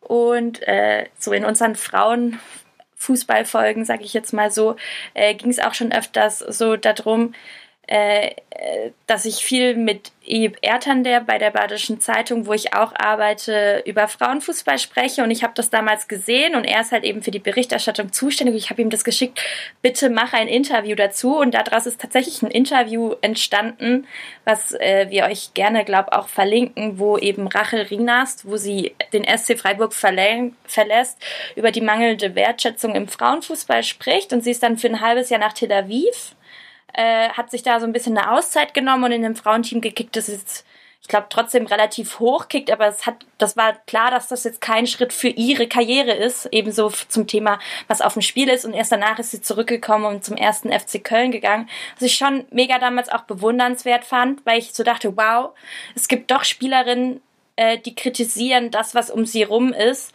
Und ähm, eben, die, die setzen tatsächlich auch aufs Spiel eben das, dieses, unsichere Gerüst, von dem wir schon gesprochen haben. Das musste ich jetzt doch noch kurz erwähnen. Ähm, genau, ich würde gerne an der Stelle mal äh, noch einen Schritt äh, zurückgehen. Wir haben jetzt äh, über, über sexistische Beleidigungen gesprochen bisher. Ähm, aber Sexismus in der Sprache fängt ja natürlich schon viel früher an, nämlich ähm, überall da, wo Sprache benutzt wird, äh, um, um auszugrenzen ähm, oder natürlich eben auch um abzuwerten, äh, aber ähm, eben schon in einem nicht unbedingt äh, beleidigenden Zusammenhang. Im Endeffekt sind beides Formen von sexistischer Gewalt durch Sprache. Und äh, Nicole hat vorhin mehrfach äh, so schön angesprochen, dass wahrscheinlich bei der Folge es das ein oder andere Augenrollen äh, beim Zuhören gibt, ähm, einfach weil man sich ähm, auf was neu einlassen muss, äh, gedanklich was vielleicht unbequem ist, so würde ich es zumindest mal beschreiben. Aber äh, was haltet ihr denn von der These, dass letztlich äh, jede sprachliche Gewalt, die äh, sexistisch und ausgrenzend ist, äh, damit anfängt, ähm, dass Sprache eben nicht gendersensibel ist? Also dass wir mit einem generischen Maskulinum einfach äh, alle durchjazzen, äh, ohne Rücksicht darauf, ob es eben nun mal passt oder nicht und wie sehr Leute damit sichtbar gemacht werden. Ähm, ich kann da vielleicht mal anfangen, was zu erzählen. Ähm, also ich persönlich habe ein sehr, sehr großes Problem damit, wenn das strukturell ist. In der Uni, äh, in der Schule, ähm, im Anschreiben von der Sparkasse. So, das ist, also damit habe ich persönlich ein Problem. In meinem Freundeskreis, der zu, ich sag mal, 98 Prozent aus weiteren weißen Frauen, die ebenfalls studieren, besteht, gibt es auch krasse Gegenmeinungen, die sagen, Gendern finde ich scheiße die haben ihre Gründe, die respektieren mich in meiner Einstellung, was sexistische Sprache angeht, aber. Und das ist ein Punkt, der mir bei gendergerechter Sprache immer wieder entgegenschlägt. Das ist unverhohlener Hass. Und das ist, dass das ähm, dann auch zu so einer, ähm, ja, also da, da fühlt man sich einfach nicht gut mit. Und ich muss sagen, ich, also ich, ich verstehe den Punkt total, dass das auch, ähm, dass diese sex sexistische Sprache, dass der viele Menschen ärgert, mich eingeschlossen. Ich versuche mich dann reinzuversetzen in die Menschen, die es nicht ärgert und versuche zu hinterfragen, warum das bei denen so ist. Ist das Sozialisation? Haben die das einfach nicht anders gelernt? Woran liegt das? Und was ich mir wünschen würde, gerade auch in Bezug auf diese ganze Haarsohn-Debatte und generell alles, dass da ein bisschen mehr aufeinander zugegangen wird, dass da ein bisschen mehr Verständnis für, für beide Seiten, so es ist schwierig, das zu, zu formulieren, aber dass da auch eben ein bisschen mehr Verständnis von denen kommt, die es eben nicht betreffen, wie wir das eben besprochen haben. Dass da einfach warum dieses, warum dieses Wort manche Leute verletzt und warum es manche einfach nicht verletzt, warum es manche einfach nicht juckt, dass das so im Fußball etabliert ist und dass das so in Anführungsstrichen normal ist, dass man sich eben beschimpft. Wo ich es für mich selber halt immer gemerkt habe, also wenn wir jetzt so auf dieser Sprache-Ebene Diskussion sind, ich dachte am Anfang meines Studiums auch, dass äh, Gendern nicht so wichtig ist. Und ich glaube, wo ich es gemerkt habe, war eigentlich an einem sehr positiven Beispiel, weil ich habe mich eine Zeit lang auch mit der schwedischen Sprache auseinandergesetzt. Und die haben halt eben kein explizites Personalpronomen, also für Männer und Frauen gibt es kein er, sie, sondern was, was halt beides bedeutet. Und ich finde, in sehr vielen Belangen ist Schweden einfach deutlich weiter als Deutschland, was Gleichberechtigung antritt. Und ich finde, das ist für mich das entscheidende Beispiel, dass Sprache eben doch auch was bewirken kann und zwar positiv. Und das finde ich manchmal ein gutes Beispiel, um das noch in der. Ja, ich verstehe voll, was du meinst, aber hast du auch so diese äh, Menschen, die in deinem Umfeld, die dir unterstellen, so ein bisschen Sprachpolizei zu sein. So, weil, also meine Freunde ziehen mich damit auf und damit kann ich gut umgehen, aber gerade auch im Internet, auf Twitter, ja, ich weiß, darf man immer nicht so ernst nehmen, kommt mir das oft so vor, dass da auch direkt immer so eine Hass- und Gewaltsache mit dabei ist und dass sich vor allem männlich gelesene Menschen sehr, sehr angegriffen fühlen, wenn es um das Thema Gender oder geschlechtergerechte Sprache geht. Ich glaube, das ist mehr so ein Diskussionskultur, also ein allgemeines Diskussionskulturproblem, das wir äh, in unserer Gesellschaft immer weiterentwickeln, dass ähm, die Reaktion sehr emotional ist und ähm, man nicht mehr so, man eher von sich also von zwei Parteien weg kommuniziert, als dass man miteinander kommuniziert. Also das ist so die Beobachtung, die ich mache. Es gibt noch so, also so Genderpolizeimäßig. Ähm, ich kenne den Vorwurf so ein bisschen anders, aber so sehr, sehr ähnlich. Ähm, was ich noch ein gutes Beispiel dahingehend oder was ich dann in solchen Momenten versuche zu tun, es gibt bei der Republik, so ein Schweizer Magazin, so ein Beispiel, ähm, ein Vater und ein Sohn haben einen Unfall und der Vater stirbt und der Sohn wird halt eben auf den OP-Tisch gelegt und einer der Chirurgen sagt, ich kann ihn nicht operieren, das ist mein Sohn. Und ähm, das ist quasi ein Rätsel. Man soll dann sagen, wie das denn möglich ist. Und ich persönlich kann aus meiner Erfahrung sagen, dass ich zuerst dachte, es geht um ein schwules Pärchen, das einen Sohn ähm, adoptiert hat und dass deshalb der Chirurg quasi auch der Vater ist. Bis ich dann rausgefunden habe, ja, ähm, die Chirurgin ist halt eine Frau. Und man denkt aber, weil, also das Rätsel ist ein bisschen besser ausformuliert, als ich es jetzt gerade vorgetragen habe. Aber durch dieses maskulische, äh, durch das Generum, äh, maskuline Generum, äh, denkt man dann äh, eben, es sei ein Mann. Und ich habe mich selber dabei ertappt, obwohl ich mich sensibel für sowas empfinde. Und dann merkt man halt wieder, wie sehr diese Struktur inhärent ist. So auf dem allgemeinen Beispiel. Aber glaubst du nicht, also mir ist es bei dem Beispiel ganz genauso, also ich habe das auch, ich weiß gar nicht, ob bei der Republik oder irgendwo vor jetzt nicht so langer Zeit dieses Beispiel gelesen, ich habe es einfach nicht gecheckt also ich habe mir gedacht, naja, aber ist halt ein Chirurg, also ist halt ein Typ, also wenn das eine Chirurgin wäre, wenn das eine Frau wäre, dann wird da ja Chirurgin stehen. So, also weil, also ich habe auch mal, also meine Lösung war auch, naja, ist halt ein schwules Pärchen und eben, das ist der Punkt, so. Oder Paar deren Sohn, also und eh, schlimme Geschichte, aber ist ja nur ein Beispiel, also so. Aber Nicole, ich glaube, da ist tatsächlich das Problem, weil ich bin komplett bei dir. Ich habe das, als ich das das erste Mal gesehen habe, das taucht ja immer mal wieder auf. Und dann gibt es noch die Geschichte mit den beiden Piloten, die sich irgendwie unterhalten. Und äh, ein Pilot sagt zum anderen, wenn die hinten wüssten, dass wir alle Frauen sind, äh, dass wir beide Frauen sind, würde ihnen irgendwie so der Kopf platzen, so ungefähr. Also auch wegen der Pilot. Ähm, und ich glaube, dieser Punkt, dass du jetzt sagst oder dass äh, vielleicht auch ich in der Situation gedacht habe, hey, aber wieso steht da nicht da Chirurgin oder ähm, Pilotin? Es passiert tatsächlich häufig nicht. Also es wird tatsächlich häufig auch die männliche Form benutzt, wenn es eine Frau ist. Also wie oft in Texten nach wie vor irgendwie steht, sie ist Schiedsrichter oder irgendwie äh, sie ist irgendwie Arzt oder so. Also diese, diese dieser erste Punkt, die weibliche Form wenigstens zu benutzen, wenn es tatsächlich sich um eine weiblich gelesene Person handelt, selbst der findet oft gar nicht statt. Und ich finde, das ist eigentlich tatsächlich ein Punkt, an dem man total deutlich merkt, wie wichtig es ist, dass Sprache sich da eben in einem größeren Rahmen verändert und nicht nur in einem kleinen. Aber also ich finde, ich verstehe eure Punkte, weil ich glaube, mir ging es genauso ähm, irgendwie so durch. Aber ich glaube, das ist der springende Punkt an dem Beispiel. Ich habe es jetzt gerade nochmal nachgeschaut.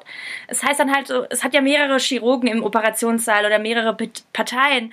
Und die Formulierung ist, sagt einer der Chirurgen, ich kann diese Operation nicht durchführen, dieser Junge ist mein Sohn. So, und das haben wir halt sehr häufig in der Gesellschaft, nämlich sagt einer von allen, und wenn wir halt von allen sprechen, also die Mehrzahl nehmen, dann nehmen wir halt eben das generische Maskulinum und äh, dann sind es halt die Männer so, die wir da nehmen. Und deshalb zeigt dieses Beispiel so eindrücklich, was passiert, wenn wir nur die Männermehrzahl nehmen, weil wir die Frauen nicht mitdenken. So. Und eben, wir, also ich habe mich dann bei dem Beispiel einfach selber ertappt, dass ich durch das, diese Art Verwendung von der Mehrzahl wirklich nur an die Männer denke, obwohl ich eigentlich immer denke, ich denke die Frauen mit. Und deshalb finde ich dieses Beispiel halt so krass effektiv für mich selber, um zu begreifen, was eigentlich in mir drinne passiert, wenn ich die Mehrzahl nur auf männlicher Basis höre, quasi. Also ich finde, die Ausgangsfrage war ja, äh, fängt das nicht schon viel früher an mit Sprache und Sexismus und brauchen wir nicht das Gender-Sternchen oder auf jeden Fall eine Form von nicht non-binary und nicht nur generisches Maskulinum. Und für mich war so ein Aha-Moment, als wir eine Veranstaltung organisiert haben und die Veranstaltung hieß dann eben nicht mehr, also es ging ums Thema Gründung, hieß dann nicht mehr Gründungsfrühstück und auch nicht Gründerfrühstück, sondern sie hieß halt Gründer Innenfrühstück. Und daraufhin haben sich bei uns Männer gemeldet, ob sie denn kommen dürften. Und das war der Punkt, wo ich dann einfach gesagt habe, ab sofort versuche ich so viel wie möglich das Gender-Sternchen auch mit zu sprechen. Und vor allem haben wir es auch etabliert bei uns im Schreiben, weil wenn sich da schon zeigt, dass Männer sich nicht mitgefühlt meinen, wenn man das Gender-Sternchen verwendet, wie sollen sich denn Frauen unterbewusst, wir reden ja nur vom Unterbewusstsein, bei den männlichen Beschreibungen mitgemeint fühlen? Und dann das, was ihr auch schon gesagt habt, wo sich bei mir immer alles zusammenzieht, wenn wir ähm, Sachen haben, die sich nur an Frauen richten, und sei es irgendein äh, Preis oder wie auch immer. Und dann äh, heißt es die Gewinner. Aber es gibt nur Frauen. Warum sagt man nicht die Gewinnerin? Also es ist so ein Verneinen des weiblichen Geschlechtes, selbst wenn sie nur als einzige da sind. Und ähm, zu, zu der Twitter-Geschichte, das ist halt direkt ein Sichtbarwerden von die Mehrzahl sind nicht die Männer. Also dadurch, dass man ja ähm, versucht, sich zu bemühen, Frauen nicht mehr nur zu, mitzumeinen, sondern sie auch kenntlich zu machen, sichtbar zu machen und zu zeigen, auch anhand der Sprache, dass sie da sind, ist die Überzahl der Männer, die ja auch faktisch nicht existiert, äh, dahin in einem Sprachbild, also in einem einer ähm, sprachlichen Welt. So. Und das ist natürlich auch beängstigend, wenn man da auf einmal nicht mehr in der 90 Prozent Mehrheit ist. Das finde ja, ich das sind, genau zwei oh, sorry, Punkte. Vielleicht Nicole. ganz kurz zur Ergänzung mit dem, mit dem Mitch. Also finde ich alles, bin voll bei dir, Julia, und finde das mit dem Mitsprechen. Mir ist das vor, oder seit einigen Wochen fällt es mir im Deutschlandfunk, ähm, was die äh, Default-Einstellung beim Küchenradio bei mir ist, ähm, auf, dass die glaube ich nicht alle, aber ich weiß nicht nach was ein Prinzip, anfangen das oder angefangen haben, das mitzusprechen. Und dass das einfach, jo, das ist dann halt so und man gewöhnt sich dran. Und also ich gewöhne mich sowieso dran vielleicht, weil ich es auch noch gut finde. Dann gewöhne ich mich nochmal leichter dran, weil es mir positiv auffällt. Aber also es gibt ja immer diesen, äh, also diesen Ruf, oh, das verändert die Sprache und das geht ja nicht, weil die Sprache, die ist ja irgendwie vor 3000 Jahren vom Himmel gefallen und die die müssen wir ja so lassen, sonst passiert was ganz Schlimmes irgendwie. Das ist natürlich totaler Humbug. Ähm, aber das Gefühl gibt es ja. Und da sieht man aber nah, dass das, es verändert sich halt und es ist auch, wir können das anders, anders machen und anders formen. Und das finde ich gerade bei dem, beim, beim Gesprochenen irgendwie, das finde ich, finde ich auch sehr schön. Und das fand ich jetzt beim, also Deutschlandfunk, deswegen yeah ähm, finde ich super. Also da ist mir das total positiv aufgefallen. Zu dem letzten, was du gesagt hast, Julia, ja, glaube ich auch total, dass das einfach ähm, dieses, also anders als mit irgendwie absoluter Panik lassen sich diese Reaktionen ja auch irgendwie nicht erklären. Also weil es geht ja auch jetzt in unserer Diskussion, also wir haben jetzt ja auch Früff Weltherrschaft steht jetzt ja auch nicht unmittelbar vor der Tür leider ähm, wir verbieten jetzt ja auch nicht Menschen dies oder jenes zu sagen, sondern wir schauen das jetzt kritisch an und sagen, na, das ist sexistisch und das finde ich so. Also wir sind uns ja auch nicht komplett bei allem einig.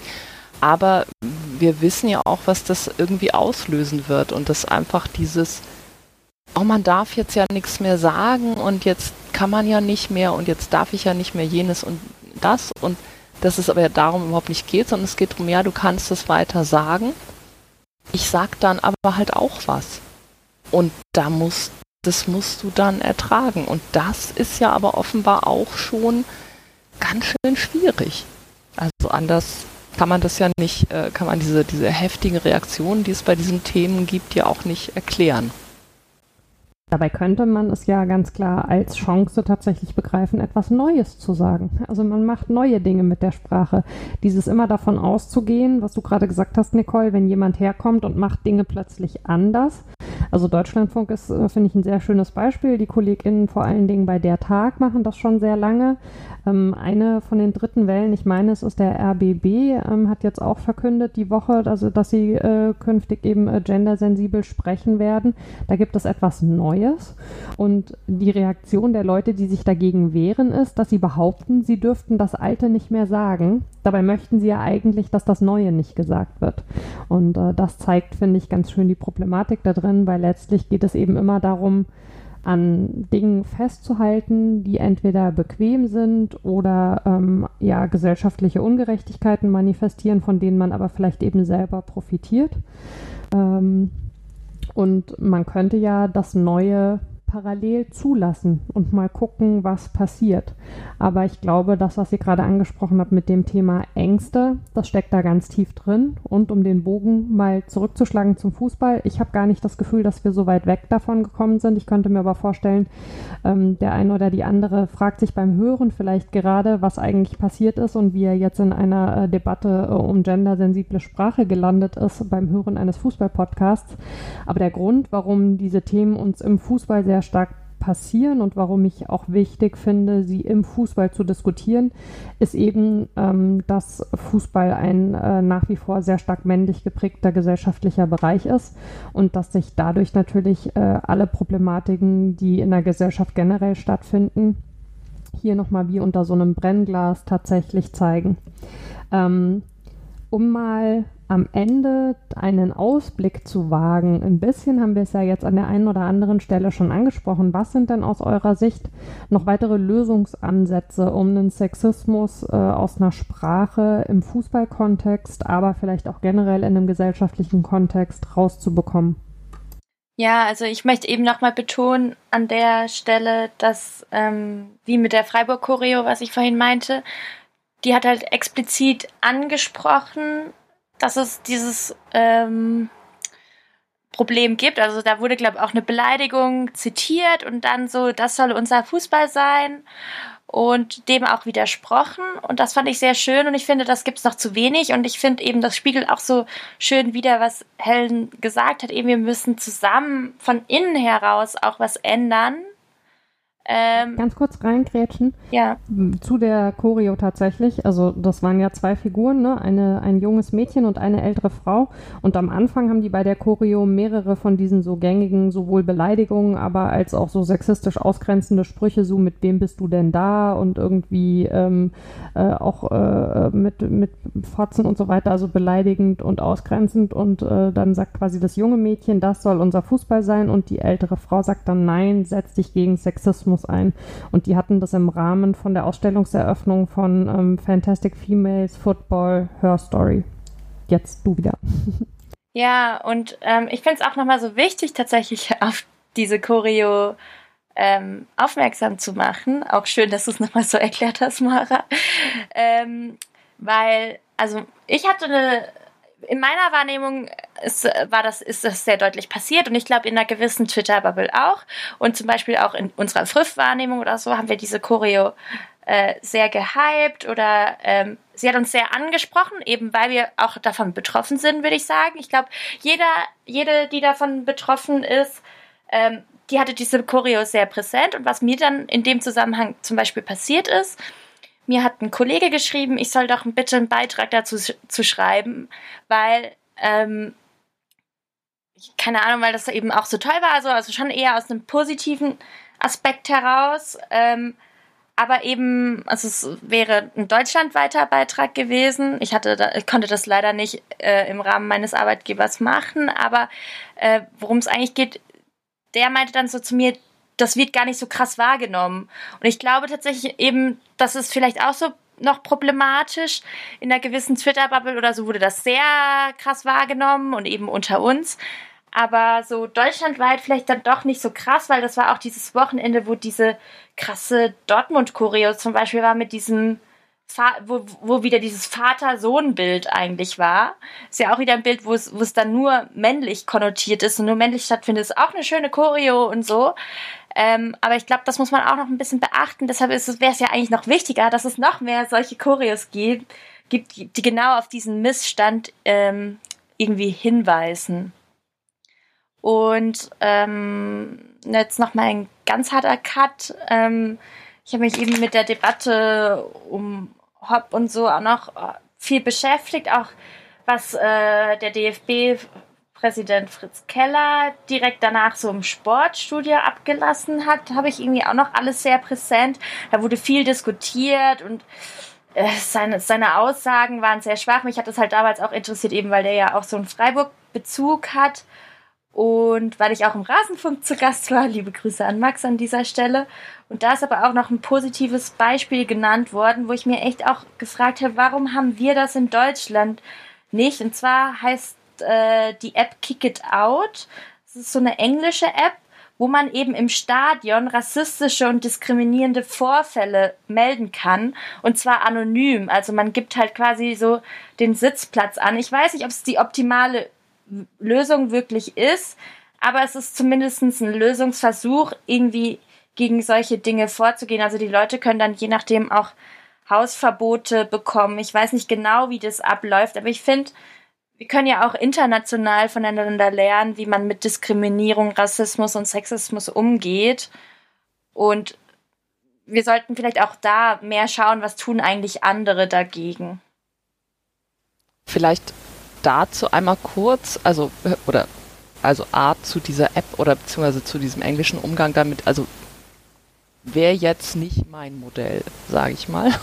Also ich, also aber ist vielleicht auch ein anderes Thema. Also ich finde da, dass also ich finde da, was, was Helene sagt, oder was wir jetzt ja auch nochmal gesagt haben, also ich finde jetzt, wenn wir mit Blick auf Fanszene und auch aus, aus, aus einer Fankultur heraus ähm, würde ich mir schon oder glaub, bin ich sehr überzeugt, ähm, dass, dass, dass es von innen heraus deutlich effektiver ist. Also das ist das, was wir ähm, beim Kampf gegen Rassismus einfach gesehen haben.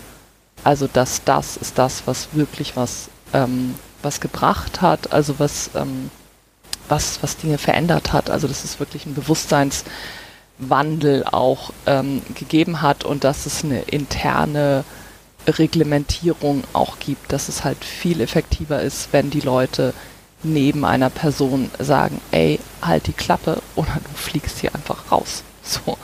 Und auch die Autorität haben, das gegebenenfalls zu exekutieren, als wenn irgendjemand irgendwo anonym was meldet, was dann vielleicht, wo dann ein Ordner interveniert oder was. Also ich glaube, dass die äh, die, die Wirkungsmacht da einfach größer ist. Aber ich glaube, das ist auch ein weites Feld. Was ich ja. gerne noch sagen würde zu dem. Aber ich kann, darf ich doch mal kurz ja. was dazu sagen? Ich ja, sage sag nicht, mhm. dass es das optimale System ist, aber dass man sich irgendwie halt vielleicht mal angucken könnte und dann irgendwie davon lernen und noch was Besseres draus schaffen könnte. Wir hatten ja auch schon mal einmal äh, diese Folge zu Sex, also wo wir auch Sexismus thematisiert haben und diesen Konzepten, dies äh, mit dem Konzept quasi. Und es gibt ja eben, man könnte auch Antidiskriminierungsteams oder so schaffen. Also eher so, natürlich, also ich bin nicht für quasi, man meldet das per App und die Person fliegt raus, dafür bin ich auch nicht, sondern dass man eher eben, so wie du es auch sagst, offen versucht dagegen vorzugehen und halt eher so in oder dass es Stellen dafür gibt, an die man sich wenden kann, aber trotzdem, dass man im Gespräch bleibt und nicht sofort zu der Person sagt, äh, du, du hast jetzt das gesagt, du fliegst raus, sondern eben, dass man im Gespräch bleibt, sonst, ja, sonst kommen wir ja auch nicht weiter mit unserer Gesellschaft irgendwie. Das wollte ich noch kurz einwerfen. Das darfst du gerne weitermachen. Ja, genau. Nee, sind wir uns dann eh, sind wir uns eh einig. Ähm, also was mir zu der Hop-Geschichte noch wichtig wäre zu sagen, also was mir da total gefehlt oder was mir da gefehlt hat und auch für unser, unser heutiges Thema immer noch fehlt, ist die, also da so eine Wahrnehmung und eine Diskussion, die beides sieht. Also ich finde, was der DFB, was die Bayern, was Hopp, was Hoffenheim, was ein Großteil ähm, der gerade der, der Fernsehberichterstattung und auch der Presse da veranstaltet hat, finde ich extrem letztklassig. Ich finde dieses, diese Vermischung mit Hanau, mit diesen rassistischen Anschlägen, mit dem gestern noch Hanau und jetzt geht's jetzt hier gegen Hopp. Also ich finde, das, das war so dermaßen widerlich. Ähm, das kann ich aber sagen, und das kann ich so empfinden, sehr authentisch empfinden und total kritisieren. Und ich kann trotzdem sagen, okay, Hurensohn, schauen wir uns das doch nochmal genauer an. Und was ist denn eigentlich damit? Und diese beiden Dinge, das kann nebeneinander stehen. Und ich finde, also in diese in die Rolle gedrängt zu werden, wenn du jetzt nicht auch Hurensohn sagst, dann bist du ja wieder DFB oder umgekehrt, ähm, der DFB, der dann sagt, wieso ist denn das jetzt sexistisch, das verstehen wir jetzt überhaupt nicht, aber das geht doch nur um den Herrn Hopp, der ist doch gar keine Frau und also, also da einfach, also diese Art von ähm, Komplexität, die ich jetzt eigentlich auch nicht so groß finde, also dass man diese Dinge nebeneinander steht, stellt und das ist beides möglich, das beides zu kritisieren, das würde ich mir total, oder das habe ich mir da vor einem halben Jahr gewünscht und das wünsche ich mir immer noch und auch für kommende Vorfälle, also die es garantiert wiedergeben wird, wo wir eine ähnliche Problematik haben werden. Finde ich, einen, finde ich einen wahnsinnig wichtigen Punkt, Nicole, und bin ich auch froh, dass du das in der Form mal noch ansprichst, weil das ist tatsächlich was, was mich bei vielen von diesen Diskussionen, wenn es um Fans geht, und in der Causa Hop geht es nun mal auch sehr stark um Fans, total ärgert diese komplette Unterkomplexität, mit der Themen irgendwie angegriffen werden. Also man kann nur schwarz oder weiß sehen, man kann nur irgendwie zu Team A oder zu Team B gehören und dass ein Thema mehr als eine Ebene hat, da gibt es da dann teilweise so eine totale Verweigerung. Also von daher gesehen, danke auf jeden Fall dafür und vor allen Dingen auch nochmal für den Hinweis darauf, dass diese Vermischung mit Hanau, was sich ja jetzt gerade an dem, also wir nehmen Sonntag auf und das war jetzt gerade äh, der äh, Halbjahrestag, äh, wir nehmen am Samstag auf, pardon, es war jetzt gerade der Halbjahrestag und es finden heute ja auch viele Aktionen ähm, zur Erinnerung äh, und zur Mahnung ähm, statt. Wichtigerweise, also äh, ich glaube, da können wir uns alle, äh, sind wir uns alle mehr als einig, dass äh, das miteinander zu vermischen wirklich also auf, auf allen Ebenen einfach falsch und widerlich war. Ja, absolut. Ich bin da ganz bei euch. Ähm, was ich dazu ganz gerne noch beitragen würde, auch um vielleicht nochmal eine kleine Klammer zu machen, um nochmal auch wieder auf Hop zurückzukommen, ähm, ist meine Kritik am DFB beziehungsweise um auch die Lex Hop in Anführungsstrichen nochmal wieder aufzugreifen.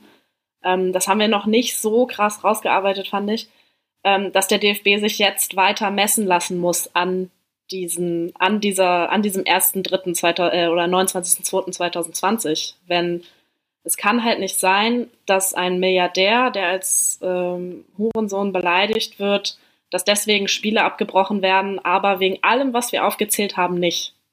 Wisst ihr, was ich meine? Also ich finde, da sind sowohl der DFB als Verband als auch die DFL als Liga, als Ausrichter der Bundesliga, als auch die Vereine gefordert, sich da jetzt mal ein bisschen mehr an den Tisch zu setzen und da auch früher einzugreifen, wenn es um rassistische oder sexistische Beleidigungen geht. Ich weiß nicht, wie seht ihr das? Absolut.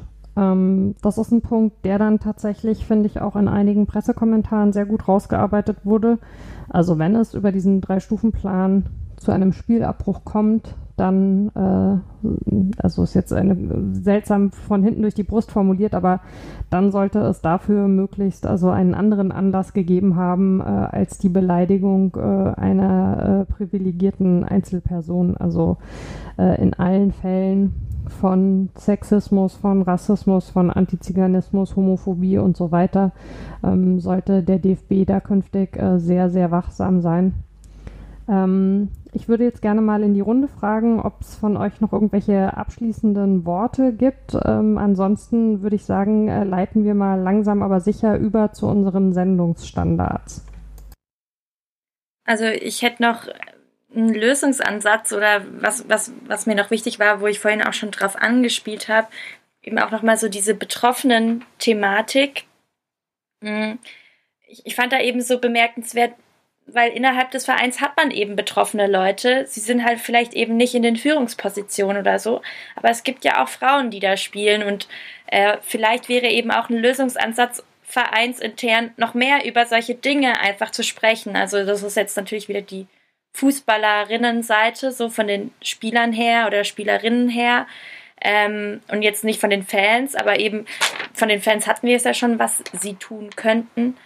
Ähm, aber man könnte ja auch im Verein sich mal austauschen und sagen, keine Ahnung, äh, können nicht die Spielerinnen mal untereinander reden, was das mit ihnen macht, dass solche Begriffe verwendet werden, von mir aus auch im Fußball, ebenso die, wie die Beispiele, die wir genannt haben oder äh, wie Spieler, was Spielerinnen an Sexismus erfahren und so, wenn man halt einen Raum schaffen könnte, in dem man darüber reden könnte, würde das sicherlich auch noch was verändern, aber das ist eine sehr utopische Idee und ein sehr utopischer Lösungsansatz, aber es würde natürlich äh, den Spielerinnen eben auch einiges erleichtern, würde es so einen Raum geben, weil eben dann dieses Gerüst nicht von dem oder von diesem unsicheren Gerüst, von dem wir vorhin gesprochen haben, das würde dann so auch nicht mehr existieren. Aber eben, was ich eigentlich damit sagen will, ich, das ist ein Gedanke, der mir sofort kam, als ich von äh, Helen eben das gehört habe, es fehlt an Betroffenen.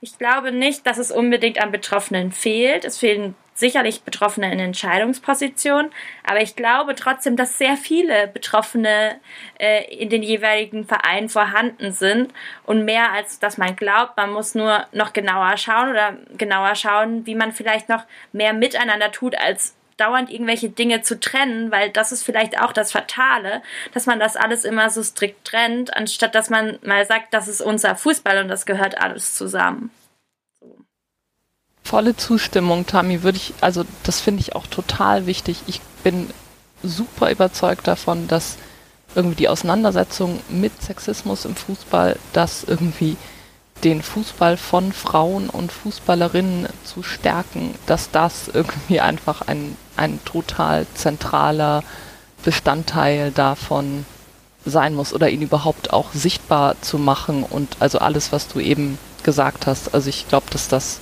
total wichtig ist. Julia, du wolltest an der Stelle, glaube ich, auch noch was einbringen, oder? Ja, ich hatte mir im Vorfeld überlegt, dass ähm, man dadurch, dass man, also auch in Bezug auf das Interview von Helen, dass eben, wenn mehr Frauen sichtbar wären, auch in Führungspositionen, das vielleicht einen Beitrag leisten könnte. Ich glaube aber, das dauert zu lange. Und jetzt so während des Gesprächs kam mir zwischendurch auch der Gedanke so, ich glaube, es wird überhaupt nichts ändern weil ähm, das, also klar, es wird marginal was ändern, weil man eben Frauen wieder sichtbarer sieht. Aber ähm, wenn wir dann in die Loge gucken, äh, die Zuschreibung immer noch nicht sein wird, das ist die Frau, die die Aufsichtsrätin ist, sondern das ist die Begleitperson des Aufsichtsrates, auch wenn es genau andersrum ist. Deswegen ähm, glaube ich, geht das nur sehr umfassend und nur wenn man Struktur sich insgesamt anschaut und auch den gesamten Aufbau sich von Ehrenamt und ehrenamtlichen Vereinen aufbaut und um das ganz große Fass aufzumachen, ja auch die Frage ist, wer hat denn überhaupt Zeit, sich jetzt, sag ich mal, in einem normalen Dorfverein ehrenamtlich im Vorstand zu engagieren und da dann eben eine Rolle, eine Vorbildfunktion zu übernehmen. Also ich meine, wer macht nicht die Care-Arbeit, ja? Wer kann abends zur Vorstandssitzung gehen? Das ist äh, eher selten die Frau. Und ähm, ich glaube, da braucht es halt irgendwie etwas viel durchdachteres und größeres. Und ja, man kann punktuell sicherlich viele Dinge angehen und vereinzelt Veränderungen schaffen. Aber ich glaube, also das glaube ich nicht nur. Es ist ein systemisches Problem und das bekommt man auch nur systemisch angegangen. Und da müsste es tatsächlich dann von allen Beteiligten des Fußballs bis hin zu SponsorInnen ähm, das Commitment geben, das Thema angehen zu wollen. Und solange das da nicht existiert, ähm, wird es schwierig. Ja, ich glaube, das können wir so stehen lassen. Ähm, ich würde dann jetzt tatsächlich an der Stelle mal einen Punkt setzen. Ich glaube, wir könnten wahrscheinlich noch drei Tage über dieses Thema sprechen. Sorry, das habe ich eben noch vergessen. Ähm, ich würde allen, die sich nochmal mit dieser ganzen Causa Hop auseinandersetzen wollen, gerne ähm, den Kommentar auf der Sportschau-Webseite empfehlen von, no von der von uns allen hochgeschätzten Nora Hespers. Titel lautet Eskalation oder Problemlösung, der Fall Hopp und die Folgen. Ich würde sagen, wir packen den einfach mal mit in unsere Show Notes, in Anführungsstrichen. Ja, das hatte ich eben noch vergessen. Entschuldigung. Gut, dann würde ich jetzt einen Punkt setzen wollen. äh, ich glaube, das zeigen ja auch die Einwürfe. Ähm, wir könnten über dieses Thema noch tagelang miteinander sprechen. Ähm, es ist äh, wirklich so vielschichtig und so komplex. Ähm, das soll es aber jetzt von unserer Seite äh, für heute mal gewesen sein. Das sind ja auch letztlich immer alles ja Gedankenanstöße und äh, vielleicht Punkte, wo ihr, die uns zuhört, weiter diskutieren könnt. Natürlich könnt ihr euch auch immer gerne bei uns melden mit euren Einsichten zu Themen, äh, mit euren Rückmeldungen zur Sendung. Da freuen wir uns. Ähm, wir würden jetzt äh, zu unseren drei Sendungsstandards kommen, dem Volltreffer, dem Abseits und der Podcast-Empfehlung des Monats.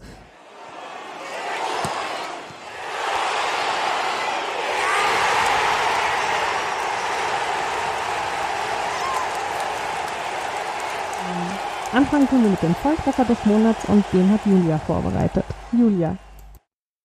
Genau, der Volltreffer des Monats äh, dreht sich auch um Geschlecht, überraschenderweise. Und zwar haben wir für uns ausgewählt das Pilotprojekt Genderneutralität des Niederländischen Fußballverbandes. Das klingt jetzt erstmal sehr weit hergeholt und theoretisch. Praktisch bedeutet es aber, dass Ellen Fokema, ich hoffe, ich habe sie richtig ausgesprochen, ähm, als erste Frau in einer der ersten Mannschaften eines Männerfußballteams mitspielen darf. Also in den Niederlanden ist es schon gängiger üblich, dass Frauen und gemischte Teams, also Frauen bei Männern mitspielen dürfen und es gemischte Teams gibt, aber bisher eben nicht in den ersten Mannschaften. Und mit diesem Pilotprojekt will man jetzt herausfinden, wenn man dies auch in den ersten Mannschaften zulässt, ob es eine Regeländerung braucht. Und was mich persönlich total an diesem Projekt freut, ist nicht das in Frage stellen, ob das so kommen wird, sondern nur die Tatsache, sich damit zu beschäftigen, braucht es dafür vielleicht eine gewisse Anpassung und wie können wir diese vornehmen, damit es keine Wettbewerbs, ähm, damit der Wettbewerb bleibt, wie er ist oder de, der Gedanke des Wettbewerbs bleibt, wie er ist. Und ähm, ich daran total gut finde, weil wenn man es wirklich konsequent zu Ende denkt, das irgendwann dahin führt, dass Geschlecht egal ist. Und genau das ist ja das Ziel. Zumal, wenn wir drüber nachdenken, dass der Sport sowieso vor sehr, sehr großen Herausforderungen steht, ähm, wenn äh, das binäre System im Sport irgendwann mal, was sicherlich notwendig sein wird, äh, mittelfristig zerschlagen wird. Vielen lieben Dank, Julia. Ähm, wir kommen jetzt zum Abseits des Monats und das hat Tammy vorbereitet. Tammy.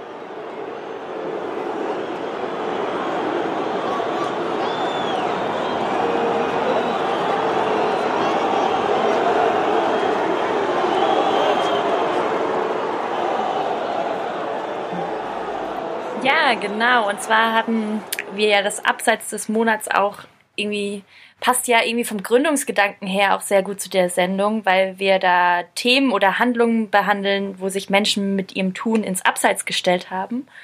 Und ähm, dieses Mal nominiert haben wir The Zone für, als Beispiel für nervige Fußball ist Männersache, Bewerbung im TV. Und zwar hat da unsere liebe Sonja, unser Mitglied, damals perfekt ähm, zitiert, was äh, der Kommentator gesagt hat. Der hat nämlich beworben, was für ein tolles und volles Programm sie im September haben und hier noch Motorsport und weiß ich was. Und äh, fügt dann am Ende an, es tut mir leid für alle Freundinnen und Frauen.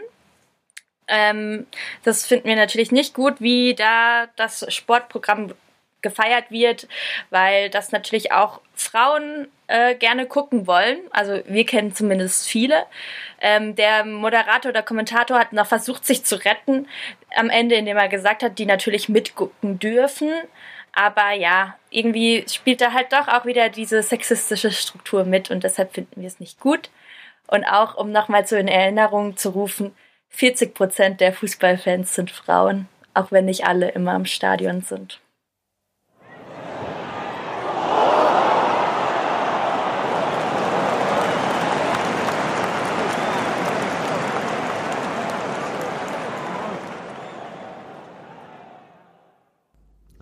Dank dir, Tami. Ähm, wir haben natürlich auch wieder eine Podcast-Empfehlung für euch. Ähm, und zwar ist das heute der Podcast äh, Lustprinzip von und mit Theresa Lachner. Ähm, das ist ein Sex-Podcast, äh, in dem sie äh, über alle Themen, ähm, die mit, mit Lust und mit Sexualität zu tun haben, spricht, äh, auf eine ja, sehr ähm, angenehme, äh, spannende, oft witzige Art und Weise. Am Anfang macht sie mit äh, der oder dem GesprächspartnerInnen immer ein Safe Word aus, also damit es tatsächlich die Möglichkeit gibt, innerhalb dieses Gesprächs auch für sich selbst eine Grenze zu ziehen. Ähm, in der Regel hat sie äh, InterviewpartnerInnen zu Gast, äh, hatte auch ähm, in der Folge Ist there still Sex in the City äh, eine sehr prominente, nämlich äh, Candace Bushnell, die damals äh, eben Sex in the City ins Leben gerufen hat und äh, hat sich mit ihr über Sex im Alter unterhalten. Ist ein sehr, sehr vielseitiger, sehr cooler Podcast, den wir euch nur ans Herz legen können. Produziert wird der von Oh Wow. Und dann erreichen uns von euch ja immer wieder die Fragen, äh, wohin ihr spenden könnt. Ähm, diesen Monat möchten wir euch äh, die DKMS ans Herz legen, die Deutsche Knochenmarkspenderdatei. Ähm, das war mein Wunsch, den die Kolleginnen tollerweise mitgetragen haben. Ähm, der ein oder die andere von euch wird es vielleicht mitbekommen haben, dass äh, in diesen Tagen mein neuer Mainz 05 Krimi auf den Markt kommt und ich nutze das immer, äh, der heißt Vergiftete Hoffnung, so viel Eigenwerbung darf ich hoffentlich machen und ähm, ich nutze das immer, um für die DTA, äh, DKMS zu trommeln, ähm, die äh, im Moment vor einer ganz großen Herausforderung stehen, weil seit Corona mutmaßlich, weil die Leute eben ähm, weniger, wenn es äh, nicht notwendig ist, sich mit medizinischen Themen auseinandersetzen, wenn sie sie nicht persönlich getroffen sind, einen Einbruch von 60 Prozent bei den Neuregistrierungen haben. Äh, und äh, wer von euch noch nicht registriert ist und sich das für sich vorstellen kann oder vielleicht schon registriert ist und äh, den einen oder anderen Cent oder Euro übrig hat und darüber nachgedacht hatte, den an uns zu geben, soll und darf den gerne an die DKMS spenden. Das würde uns sehr freuen. Auch wichtig, Corona ist nicht vorbei, Black Lives Matter ist nicht vorbei, Polizeigewalt ist nicht vorbei, struktureller Rassismus, strukturelle Ausgrenzung sind nicht vorbei. Bitte bleibt solidarisch, engagiert, äh, engagiert, euch, macht Raum für marginalisierte Gruppen, spendet und seid laut. Äh, es braucht viele, um Gesellschaft im Positiven zu verändern. Ja, das soll es äh, von uns für heute gewesen sein. Äh, ich äh, danke euch fürs Zuhören. Ich äh, danke der wunderbaren Runde hier. Wir hoffen, ihr konntet alle ein bisschen was für euch mitnehmen. Und wir hören uns nächsten Monat wieder. Bis dann.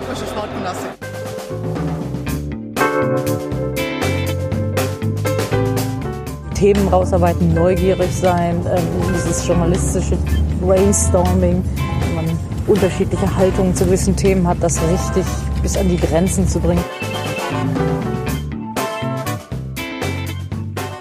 Ich lebe das zumindest mit und denke da nicht mehr viel, sondern bin einfach da.